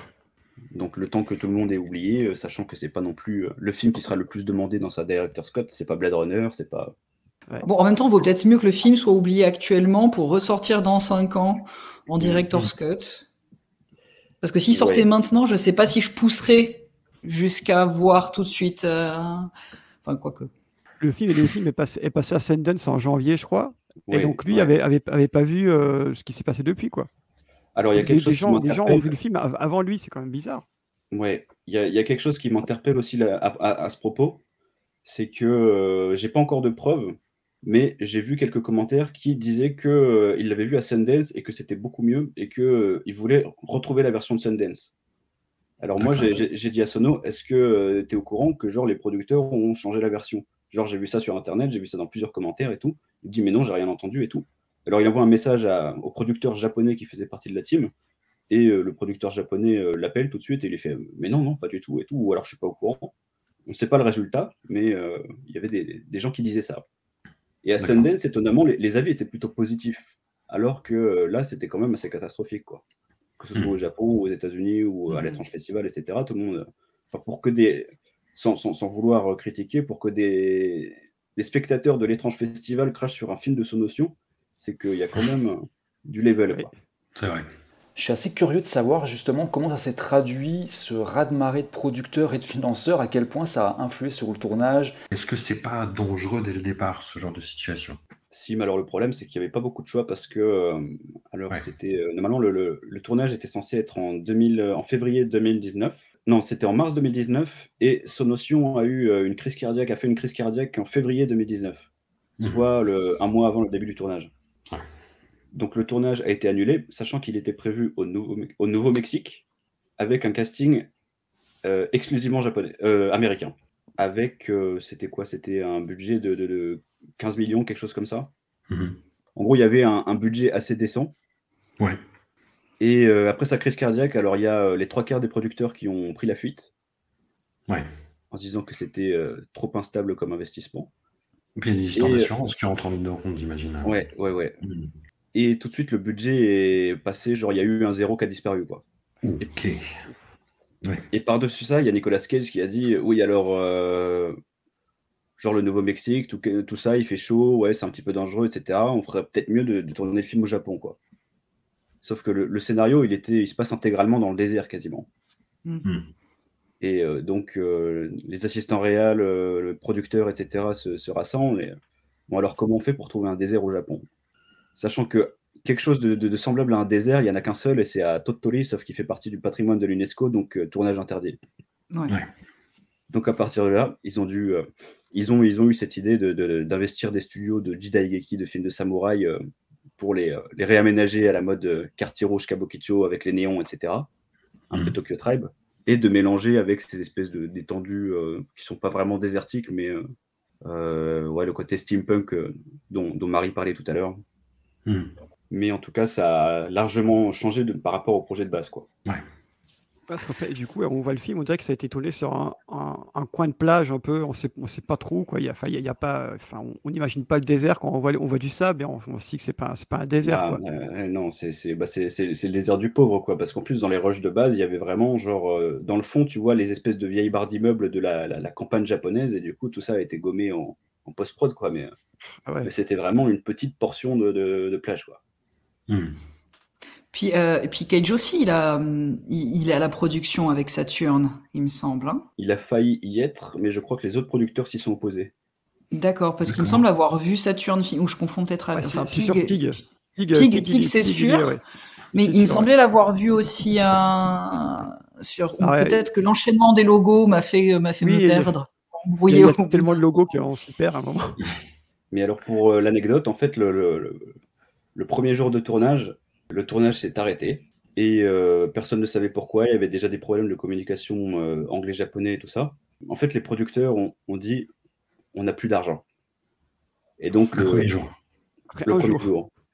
Donc on ne peut pas commencer le tournage. Bon, les- les- tout, tout ce qui était studio, évidemment, tout avait été construit. Mais euh, du coup, genre, plus personne ne sait quoi faire. Il y a euh, des centaines de figurants qui sont euh, déjà là, qui sont prêts à tourner, etc.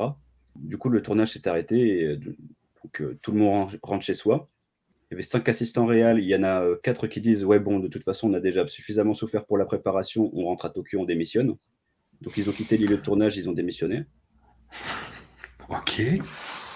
Une journée se passe, deux journées se passent, trois journées se passent. Il y a Sono qui, qui pense à retourner à Tokyo lui aussi, parce que là, de toute façon, ça, ça va nulle part. Et euh, finalement, ils ont réussi à retrouver l'argent. Personne n'a eu beaucoup plus de- de- d'explications aujourd'hui. C'est ce truc En fait, mais il, devrait, il devrait faire un film, un film sur le tournage, quoi. C'est plus intéressant. Ah, mais il y en a un en plus, mais c'est, c'est, euh, le- je pense que le making-of sera beaucoup plus, va- beaucoup plus euh, valeureux que le film. Ouais, c'est, c'est- c'est assez chaotique. Je sais pas si euh, s'il y aura beaucoup de ces. euh, si, si ce sont les producteurs qui s'occupent du montage du making-of, à mon avis, ça, ça restera pas beaucoup, mais, Non, non. mais il y aurait largement plus euh, de, de- de quoi faire, quoi. Et cette tension s'est poursuivie sur le reste des, des prises de vue, du coup ou- Pas pendant tout le tournage, mais il y a eu toujours ces moments de, de, comment dire, euh, d'instabilité où genre euh, personne ne savait trop ce qui se passait et euh, personne ne savait si euh, le tournage se finirait. euh. et à la fin, genre du jour au lendemain, euh, il restait pas mal de scènes à tourner et puis finalement les, les producteurs font euh, ouais mais bon là il y a Noël qui approche quand même donc euh, on voudrait bien rentrer. Donc, euh, donc on va raccourcir le tournage d'une semaine.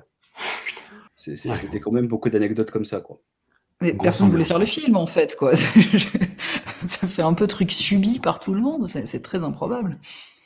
Je ne sais pas comment, à quel moment ça en est arrivé là. Peut-être que c'était la fameuse crise cardiaque, je sais pas, mais euh, il me semble quand même que même pendant la production, euh, Sono en tout cas était très partant, mais au fur et à mesure, euh, il recevait des messages tous les jours en mode ouais telle personne a démissionné, telle personne a démissionné. Oui, on a beaucoup moins de budget qu'avant.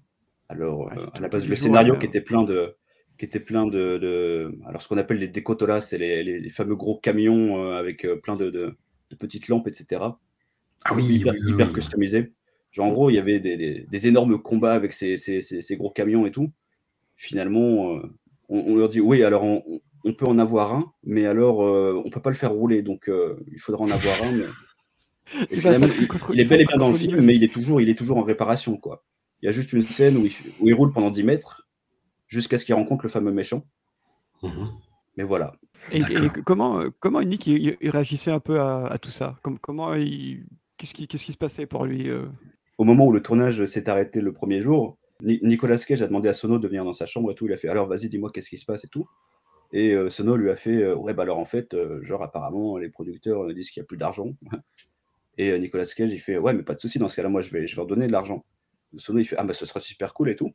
Et le jour suivant, genre les producteurs ont euh, convoqué Sono, ils ont fait mais qu'est-ce que t'as foutu là? Genre il y a Nicolas Cage qui nous dit qu'il veut, qu'il veut donner de l'argent, mais non, euh, mais c'est pas du tout, euh, c'est pas du tout ok quoi. Genre c'est, l'acteur et tout, c'est pas du tout son rôle quoi. C'est pour ça que peut-être que finalement ils l'ont laissé faire, mais pas. Finalement, le film a été fait avec de l'argent. On on sait pas trop, on sait pas trop d'où, d'où ni de qui il vient.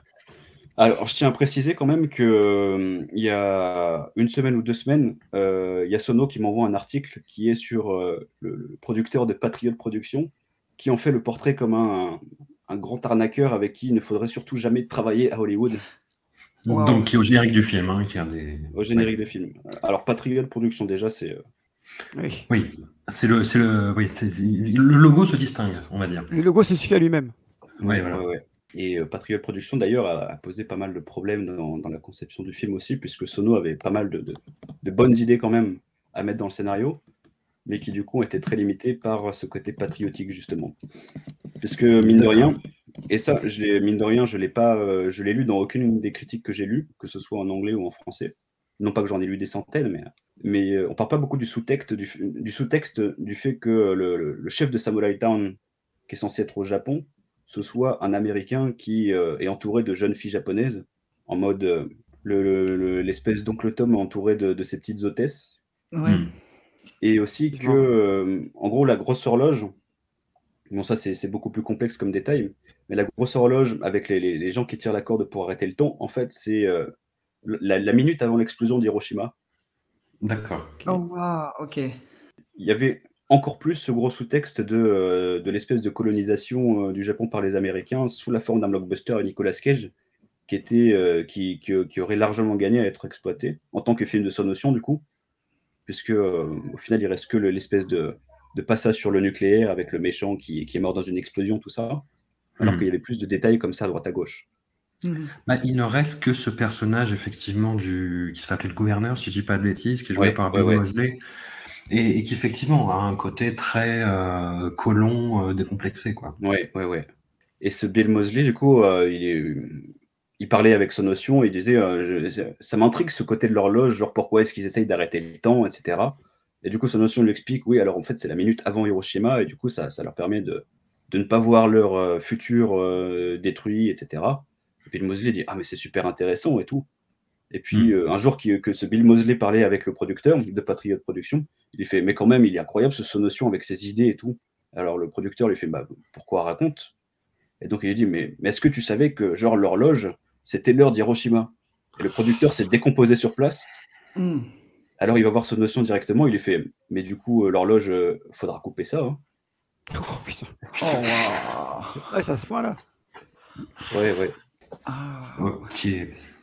Ah non, mais Bill, Bill- Bill Moseley n'est pas une poucave, il n'a pas fait exprès. On, on respecte Bill Moseley. Ah, ça, ça- ça partait d'une bonne intention, il voulait, il voulait partager la grandeur de son notion. ça. Ah ouais, donc ça allait jusque-là, quoi. Ah mon dieu. Au final, ils n'ont pas coupé l'horloge, ils n'avaient pas assez de, de budget de toute façon. Non, mais de toute façon, Ouais. personne n'a compris en gros ce ce à quoi ça faisait référence. quoi. Il faut vraiment. Moi, je voyais euh, ça comme la, la Doomsday Clock, en fait. Tu vois, le- Ouais, mais c'est pareil. Oui. en fait. Ouais, pareil, ouais. Ouais, ouais, ouais. Oui, effectivement, faut, faut le savoir, quoi. Mm. Mais, mais d'après ce que tu nous dis, Nicolas Cage avait très envie de travailler avec Sonotion, quand même. Il connaissait ton travail, euh, comment ils se sont rencontrés, comment ça s'est passé la prise de contact entre, entre eux? Alors apparemment, Antiporno était un de ses films préférés. Ok. Il avait une espèce de- de- d'obsession avec Antiporno et je crois que c'était. Alors il devait y avoir Suicide Club et euh, Imizu, je crois. Mhm. Genre, il, adorait, euh, il adorait ces films et du coup il voulait absolument euh, travailler avec. Sachant que, que je le cache pas, genre c'était pas non plus le, le- le premier choix euh, au tout début du projet. Mais, Ah. euh, mais quand le choix est, est apparu, genre Sono a dit Ah bah ouais, tiens, c'est une bonne idée ça. Qui c'était qui était prévu à la base? Non, c'est. Sean Penn. Ça, ça, c'est le moment où je commence à avoir des gouttes de sueur qui coulent.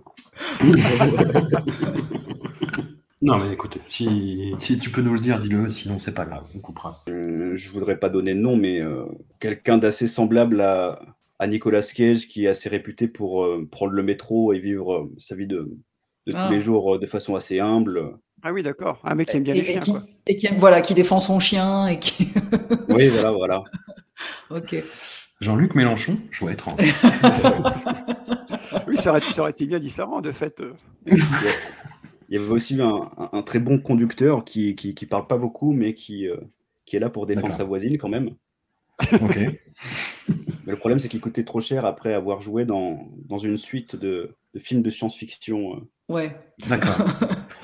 Bon, Ouais, bon, en même temps, euh, ouais. C'est que- c'est quand même marrant de, de- de passer de deux acteurs plutôt, plutôt taiseux à Nicolas Cage. Ouais, oui, c'est ça, c'est que ouais, en- en- entre celui qui a qu'une seule expression et, euh, et l'autre qui est voilà qui est plutôt dans la retenue, euh, ça, ça sort. un- J'ai mélangé hein, les gens, je préviens. Je pense que déjà, il y avait, euh, il y avait la connexion avec euh, Mandy, puisque c'était la boîte euh, XYZ aussi qui, qui, qui- Ouais. Ah oui, bossait sur ouais, le film. Il y avait déjà cette connexion, et de toute façon, c'est XYZ qui a ramené Nicolas Cage sur le projet. Sachant que je précise, mais un des trois producteurs de XYZ est le co-scénariste de, de Ghostland. D'accord. Ah, c'est à cause de lui. C'est à cause de lui. Pardon. Ça, ça poucave dans tous les sens. Euh, comment ça s'est passé entre justement la relation entre Nicolas Cage et Sonotion sur le tournage? Est-ce que ça a été Est-ce que Nicolas Cage a, a été bon élève, a été sage, ou est-ce qu'il est parti un peu en wheeling à certains Alors, ils sont devenus euh, hyper potes. Ok. Et euh, alors, je ne sais pas si vous êtes euh, très branché euh, People, etc., mais il faut savoir que la femme actuelle, la nouvelle femme actuelle de Nicolas Cage a été rencontrée sur le plateau de Prisoners of the Ghostland. D'accord. Oui, c'était une, une figurante, je crois, un truc comme ça. C'était euh, alors la figurante qui apparaît le moins et qui n'a pas de ligne de dialogue euh, de, de tous les 200, 300 euh, figurantes sur le plateau, à mon avis. Ok. Donc celle qui s'en sort le mieux finalement. Ouais. c'est ça. Il a eu son coup de foudre. Alors, euh, je ne sais pas si vous vous souvenez de la scène où euh, Nicolas Cage passe d'un mannequin euh, à l'autre et enlève un bout de visage pour Oui. Mhm. sauver Bernice. et ben, c'était une de ses mannequins. Et apparemment, c'est à ce moment-là qu'il a eu un coup de foudre. Oh, c'est joli. C'est joli. Au moins, le film aura réussi à quelqu'un. Mais du coup, parce que là, là Nicolas, il, il fait, il fait pas trop, il fait, enfin même pas du tout de promo pour le pour euh, Prisoners. Du coup, je sais pas lui ce qu'il en pense ou quoi, ou s'il a, il a vu le, le naufrage se préparer euh, devant ses yeux lui aussi. Parce qu'autant il fait beaucoup de Et- promo sur Pig, autant là. euh, Ouais, alors euh, du coup, il avait envoyé un petit message à Sono pour lui dire euh, Je viens de, de- de voir le film et, euh, et je trouve pas que qu'on ressente beaucoup ta patte. Hmm. Donc je pense que c'était une version américaine et polie de, de dire pourquoi est-ce que les producteurs ont, ont fait ça, quoi. Mhm. C'est mon interprétation, mais Ah, mais c'est c'est- c'est- c'est- c'est assez triste ce que, tu, ce que tu nous racontes malheureusement, mais ça nous aide à comprendre euh, ce qu'on ce qu'on- ce qu'on a eu devant les yeux. Donc euh, merci à toi, merci de, de- de subir toutes nos acrimonies. Est-ce que euh, je, je, je sais pas, tu retires quoi quelque chose de positif de cette expérience quand même? Le côté on peut pas faire pire, peut-être. Peut-être que son deuxième film bollywoodien sera forcément mieux, je sais pas. T'es pire que nous finalement. Quoi. Non, et t'as quand même tourné avec- avec Nicolas Cage, c'est super bien ça. Ouais, ouais, c'est- rigolo en soirée, quoi. C'est Attends, pour, pour nous, c'est la, la vie est réussie, quoi, c'est bon. Ouais, c'est pécho tous les quatre en soirée quoi. Non, mais ça veut dire que là, en discutant avec toi, on n'a qu'un degré de séparation entre Nicolas Cage et nous, et pff, ça fait vraiment beaucoup, quoi. Merci. Ah oui, je suis. Là, euh, je, je- ouais, là, je vais me mettre torse nu, là, on peut plus. Hein. je vais pas réaliser ça, mais effectivement, là, je, je, je fous là. C'est un sacré mois de novembre. En plus, euh, Mais du coup, ce que je voulais dire par ailleurs sur la, cette euh, nouvelle femme de Nicolas Cage, c'est que euh, pendant tout le tournage, Nicolas Cage euh, demandait quand même des conseils à Sono euh, sur euh, oui, alors euh, là en ce moment, genre, je, je suis fou amoureux, mais euh, j'ai pas envie que ça, que ça se, se sente à la caméra, etc. Alors euh, surtout, dis-moi, genre, si tu veux que j'arrête tout de suite, si tu veux que, que je me concentre, etc., tu me le dis à, à n'importe quel moment, etc. Alors, Sono qui me fait, mais j'en sais rien, moi, il fait ce qu'il veut. Mais il est si chou. Ouais, c'est ça. C'était ce que, ce, que, ce que tout le monde a, a découvert sur le tournage, du coup. Genre, bon, il y, a des- il y avait déjà beaucoup de rumeurs comme quoi c'était quelqu'un de très humain, de très sympa. Mais euh, Mhm. effectivement, ça s'est vérifié. Quoi. Bon, Des au moins un bon point dans tout ça. Nick, Nick est resté du bon côté de l'histoire. Comme toujours. Tu, tu évoquais l'éventualité, euh, Constant, d'un deuxième film hollywoodien pour ce notion. Tu- ça te semble, euh, ça, te semble possible, praticable? Enfin, vu ce qui s'est passé, je, je sais pas. Bah, ouais, Est-ce qu'il ferait mieux euh, du- d'aller du côté de Bollywood? Je ne sais pas. de, de Tollywood, de Nollywood, de- n'importe où, mais pas Hollywood. Euh, ouais, bah, en tout cas, c'est c'est en chantier et apparemment, euh, ça, ça partirait sur l'idée d'un scénario original, donc ce qui est déjà quelque chose de- d'un peu plus rassurant, quoi. Ouais. Là, c'est euh, c'est- c'est- c'est en pré-production, on va dire. Mais euh, l'écriture du scénario est déjà finie. Hmm. Tu en sais plus, mais tu ne veux pas le dire. Je comprends, je comprends. je Oui. comprends. En tous les cas, il n'a pas très envie de, de reproduire l'expérience d'un film euh, scénarisé par euh, deux scénaristes novices pour, pour rester producteurs, en plus. Ouais, ouais, ouais. En tout cas, il n'a pas abandonné son, son rêve hollywoodien. Bon, bah écoute. Mais c'est vraiment quelque chose qu'il avait en- envie de faire, ça, de tourner aux, aux États-Unis. C'est un truc qui tenait vraiment à cœur? Ah oui, ouais, bah c'était aussi euh, un des, euh, des, des thèmes de, de mon livre, du coup, c'était cette espèce de... Bah, ce, ce- ce thème qui revient dans la plupart de ses films est de trouver une sortie, sachant que pendant euh, toute une partie de sa vie, genre depuis à peu près Love Exposure, en fait, pour lui, sa sortie, ce serait potentiellement Hollywood. Donc là, avec Mhm. Prisoners of the Ghostland, il s'est rendu compte que c'était pas le cas. Pas Mais, mais mine de rien, il a quand même envie de, de réitérer l'expérience, quoi. Mais c'est marrant parce que ton bouquin se finit plus ou moins. sur- je crois que le dernier film c'est Shinjuku Swan 2. Alors non, c'était... euh. Mais c'était un, dernier- un- un quoi, Ouais, mais qui était vraiment, ouais. euh, Ouais, en ouais, plus, un de ses plus gros succès commerciaux, enfin, vraiment une, sur une, une franchise. Et voilà, pour le coup, il n'y a pas du tout sa patte, quoi. Où il arrive, à, je sais pas, arriver à un, à une espèce de standing du cinéma commercial, mais ça, je sais pas, qui, qui- qui est peut-être quelque chose dont il rêvait, qui est peut-être un aboutissement, mais il n'a pas l'air satisfait du tout, quoi. Quand il en parle, il en parle même pas, d'ailleurs, je crois, de ce film. Alors, Shinjuku Swan 2, bah, alors moi j'ai décidé de ne pas écrire à ce sujet parce que je ne l'ai pas vu et euh, Ouais. Sonotion a décidé de ne pas en parler parce qu'il ne l'a pas vu non plus. Ouais, Ok. voilà. Donc, C'est honnête, large sur. euh, ouais, ouais. non, parce que c'est un film sur, euh, en gros, qui a été son, euh, son grand traumatisme de, de- de réalisateur, puisque le producteur lui a dit euh, le premier a bien marché, donc le deuxième, euh, tu me laisses piloter et euh, t'as pas besoin d'être motivé sur ce projet, tu nous, tu nous donnes ton nom et puis je ferai le reste. D'accord. Ok. Apparemment, ça a été son, son plus grand traumatisme de réalisateur, sachant qu'après, il est parti en, en introspection sur quoi rime ma vie. Et Ouais. euh, ça, ça- ça- ça donne un tournage sur lequel euh, l'assistant réel et le producteur s'occupaient de tout, et Sono était, était pas là la moitié du temps. et- Hmm. enfin, C'était assez chaotique. Ouais, parce que moi, de, de- de mes, de mes souvenirs, euh, je pense que tu as, toujours des, des scènes qui, où tu, tu parles, tu parles tout seul, où tu fais des petites phrases comme ça. Mais est-ce que tu as eu des vrais, des- un vrai jeu avec d'autres comédiens, par exemple, euh, que ce soit japonais ou américain? Euh, alors non, mais je pense que de toute façon, comme vous le disiez, c'est, euh, je pense que vraiment que les personnages étaient euh, un petit peu dans leur coin, euh, sans, Mm. sans, sans trop d'interaction entre eux. Moi, je suis plutôt d'accord avec ça. Alors dans mon cas, c'est un petit peu particulier parce que euh, en général, il y avait, j'avais encore moins de phrases dans le scénario, mais euh, Sono, euh, au feeling, comme ça arrive assez souvent, il, il est en mode, vas-y, sors ça, vas-y, dis, dis ça, etc. Et c'était totalement improvisé, quoi. Tandis que pour d'autres comédiens, je pense qu'il y avait aussi le problème de, de- notamment les, les comédiens japonais qui parlaient, qui avaient des répliques en anglais. Je pense qu'il y avait beaucoup d'apprentissage par cœur, mais sans vraiment compréhension du, du sens. Ouais. Enfin, il y avait, il y avait évidemment une traduction du, euh, du scénario. Le scénario était en deux langues, avec euh, japonais d'un côté, euh, anglais de l'autre. Mais c'était, ça ressemblait plus à de la récitation, puisque je pense que les comédiens se concentraient plus sur leur prononciation que sur, euh, sur le jeu en lui-même, quoi. Mm. Et pour- euh, tu sais, c'est- pourquoi ils sont pas partis faire assu- assumer, assumer le, le- ce côté-là, comme c'est les Italiens, en chacun joue dans sa langue, et après on, fait tout en, en, en, pause synchro, quoi. Je sais pas, je pense que c'était le- le- l'espèce d'esprit euh, aventureux de Sonotion qui voulait peut-être expérimenter ça, je sais pas. hein, C'est peut-être le côté Sukiyaki Western Django. euh. Parce que, que, que des comédiens jouent dans leur langue, c'était assez fréquent. Dans le cinéma italien, ils faisaient tout le temps ça. Mais non, c'est vrai, ouais, ouais. synchro. Mm, mm. Parce que là, là ouais, vraiment, moi, c'est ce que je retiens vraiment, c'est qu'on on a l'impression que les, les, les acteurs commentent le film plus qu'ils jouent le film, en fait. Mm, S'ils sont là, ils parlent dans leur coin et. Ok. Non, Mais complètement. ouais. apparemment, ce que tu dis, c'était un peu comme ça sur, sur, sur le tournage déjà, donc euh, ça se ressent forcément à l'image. Oui, puis c'était aussi un, un tournage euh, en deux temps, puisque du coup, euh, le Japon ne dispose pas d'une de ces merveilleuses choses du cinéma américain qui est la guilde de comédiens. Ouais. Donc, euh, en gros, les comédiens japonais euh, peuvent se faire exploiter comme euh, le veulent les producteurs. Et, et ce qui fait que les, les comédiens américains, en fait, euh, une fois qu'ils avaient passé leur, je sais plus, je crois que c'est euh, 8 heures journalières, admettons, ils retournaient à leur caravane et ils avaient euh, genre leur petit repas, etc. Et ensuite, ils rentraient à l'hôtel et tout. Tandis que les Japonais, eux, ils étaient là, genre, euh, entre 15 et 20 heures, quoi. Ça- Et, euh, Ah, il, faut, ouais, il profitait de les faire travailler quand les Ricains étaient partis. Ouais, c'est ça, c'est ça.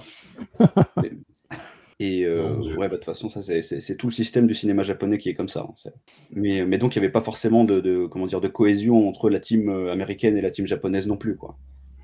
Genre, euh, le soir, quand tout le monde allait picoler, c'était euh, les Japonais d'un côté et, et les Américains à leur hôtel du leur, quoi.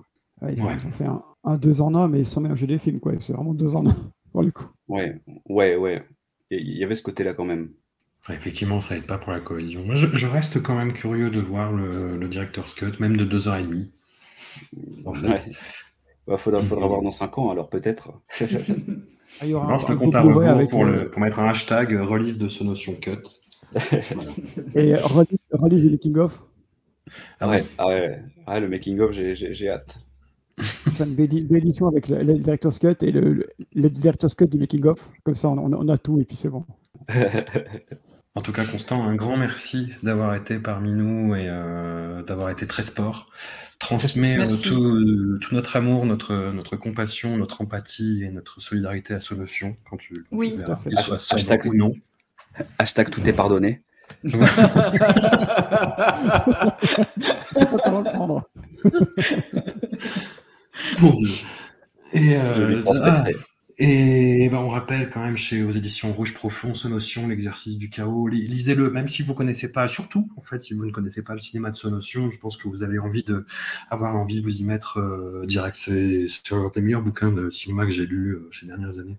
Je Bon, te le redis. Bon courage, euh, bon courage en tout cas pour tous tes projets, pour tous les projets de, de Sonotion. Euh, les amis, nous on se retrouve euh, d'ici 15 jours. Je vous rappelle après le générique l'interview de Michael Sarnowski, réalisateur de Pig. À tout vite. Merci. Et merci beaucoup pour votre accueil. Merci. Merci à toi.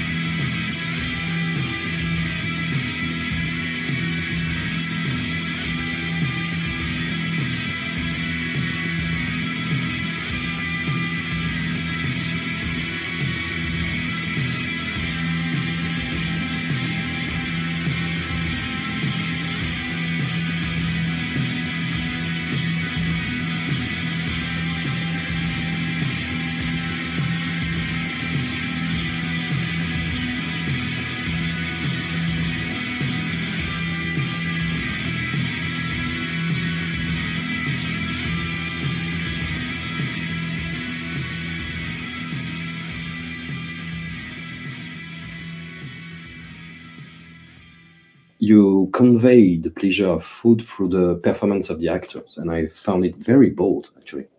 Yeah, I mean, I think a lot of that is is on Nick, just how, you know, he's he, Nick is not a professional chef. We we had him meet with um, all the dishes that we had in the film were designed by actual local chefs from Portland, um, and so there was a lot of realism to that, and and they were you know there were real things that they would serve in their restaurants, um, and so we had a couple days where Nick met with those chefs and they kind of walked him through how to how to prepare these dishes and they taught him knife skills and things like that so that he could look more convincing in that way. But mostly i think a lot of it just came down to how you know how powerful of an artist nick is and how he can kind of channel that artistry into whatever he's doing. So you know technically speaking his you know his knife skills are you know he's he's never i mean it would take decades to learn the kind of knife skills that these big chefs have but but he he knows how to convey that he cares about something and that he really believes in this process and and you really feel that in his cooking that this is something he loves and that is very meaningful to him so a lot of that just comes down to him just being an incredible performer And how did Nicolas Cage become involved in the project? I mean, kind of through straightforward ways. Just my manager had been taking this script out, and his agency WME and Endeavor saw the script and they were really excited by it and wanted to be involved. And they recommended Nick. And, you know, I, I didn't write it for anyone in particular. So I was pretty open casting wise. And they recommended Nick. And I thought it was a really interesting idea. I, I wasn't sure if it was the kind of script he would want to do because, yeah, he hadn't been doing those sorts of movies. But, you know, I had always loved him and thought he was a great actor. So I said, absolutely send it to Nick Cage. I We'll see if he wants to do it. And he read it and just really loved the material, loved the character and more importantly, just really understood it. I remember sitting down with him for brunch and talking to him for the first time about it, and he just really got it. Like I, I didn't have to convince him of anything. I didn't have to explain anything really. He just, um, I don't know, something about it just tapped into something for him, and he just was hundred percent understood it. And you know, it, it wasn't a struggle on set. It wasn't like I had to really shape his performance and tone it down or adjust it. Like he just really understood it and and just went for it. And, and yeah, it was it was a great collaboration. I, I had a wonderful time working with him. Did he influence the, the character in any way? I mean, uh, in tons of ways. I mean, he, you know, it's it's one thing to have a character. You know, he, he's very he's very loyal to the script. Like he Mhm. studies the script, and it's it's like a sacred text to him. I mean, he really knows it beyond just his lines. I mean, he just he really gets in there, and you know, he makes tons of choices that we don't even talk about, and I, and I kind of like that we didn't talk about. Like he had his own ideas about the backstory of Rob and and what specifically happened in his past that the script only kind of alludes to, but he fleshed that out in his own mind, and and we briefly talked a little bit about it, but all I kind of needed to know was that he knew what it was, and I was fine with it kind of being a bit of a mystery what his decisions were. Like you know, I had my own ideas on it, but at a certain point, it doesn't matter. So he, you know, he put a, a lot into it, and you know, he he based it all around the script, but he made all of it very human and very felt and very believable. So I mean, it's not like this. We didn't change the script for Nick. I mean, it wasn't like he was cast and then I had to rewrite it based around Nick Cage. It was just it was what it was, and he just made it manifest. He has this image from the 80s when uh, he was very method, uh, eating cockroaches, uh, hurting himself, etc. But he's very humble in the movie. Yeah, Hmm. I mean, I, I think he's a he's a pretty. I, I think we have this rock star image of Nick Cage, which I mean, obviously there's that element of him, but you know, the Nick I saw was very quiet, very serious, very committed to his craft and to the filmmaking process. I think he I think he really likes the process of, of being on set, the hierarchy, the sort of teamwork. Like he's not he's not a selfish actor in any way. I mean, he was totally there to. I remember one time there, you know, oftentimes with big actors, if there's a scene where you're on the close up of the other character, sometimes the big actor will just say, like, you know, put up a tennis ball where I'm supposed to be. I don't need to be in this scene. And he refused to do that. If he was not on camera, he always wanted to be there. I mean, he was like, no, the other actor, we're playing off each other. This is this is a team sport here.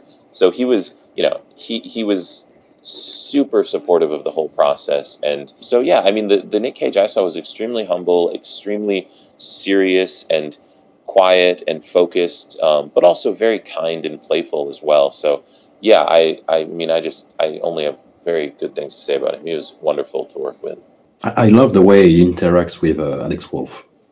Oh yeah, there. That was one of the best surprises of the production process. Was that, you know, on the page, you know, you write that you want these characters to kind of develop this relationship, but you know, you can't direct for for chemistry all that much. You just sort of have to hope for the best. And they just had a like a beautiful chemistry. You know, Alex really looked up to Nick. Nick was kind of this this idol of his. Like he was a reason Alex had gotten into acting, and and so they had this very kind of charged dynamic where he was kind of a mentor. There was a little bit of healthy competition, but then they became very close friends, and it just really came through on camera that there was there was just a lot to that relationship, and and the story is really about these two guys who previously kind of wouldn't give each other a second look and are just kind of using each other for what they need them for, coming to learn and appreciate the other person as as a full human being, and and so that just worked really well with the two of them.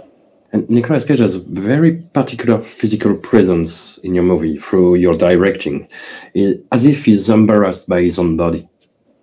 Yeah, I, I always sort of imagined Rob as kind of like an, an ogre, like this big, like he's, Yeah. and, and it came up a couple times on set. I remember that was one thing I, I loved was the scene with the little boy.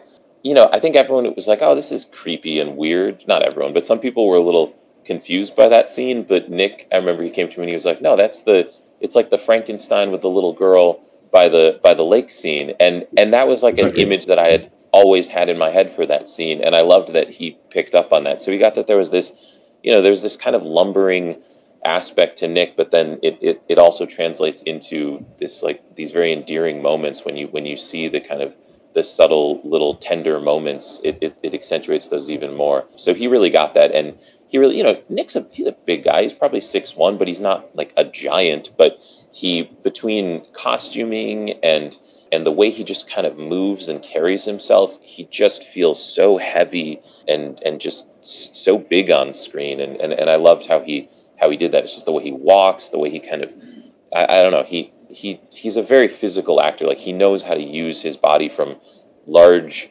like full body movements to just the tiny little things he does with his hands when he's cooking. It's it's hmm. very impressive.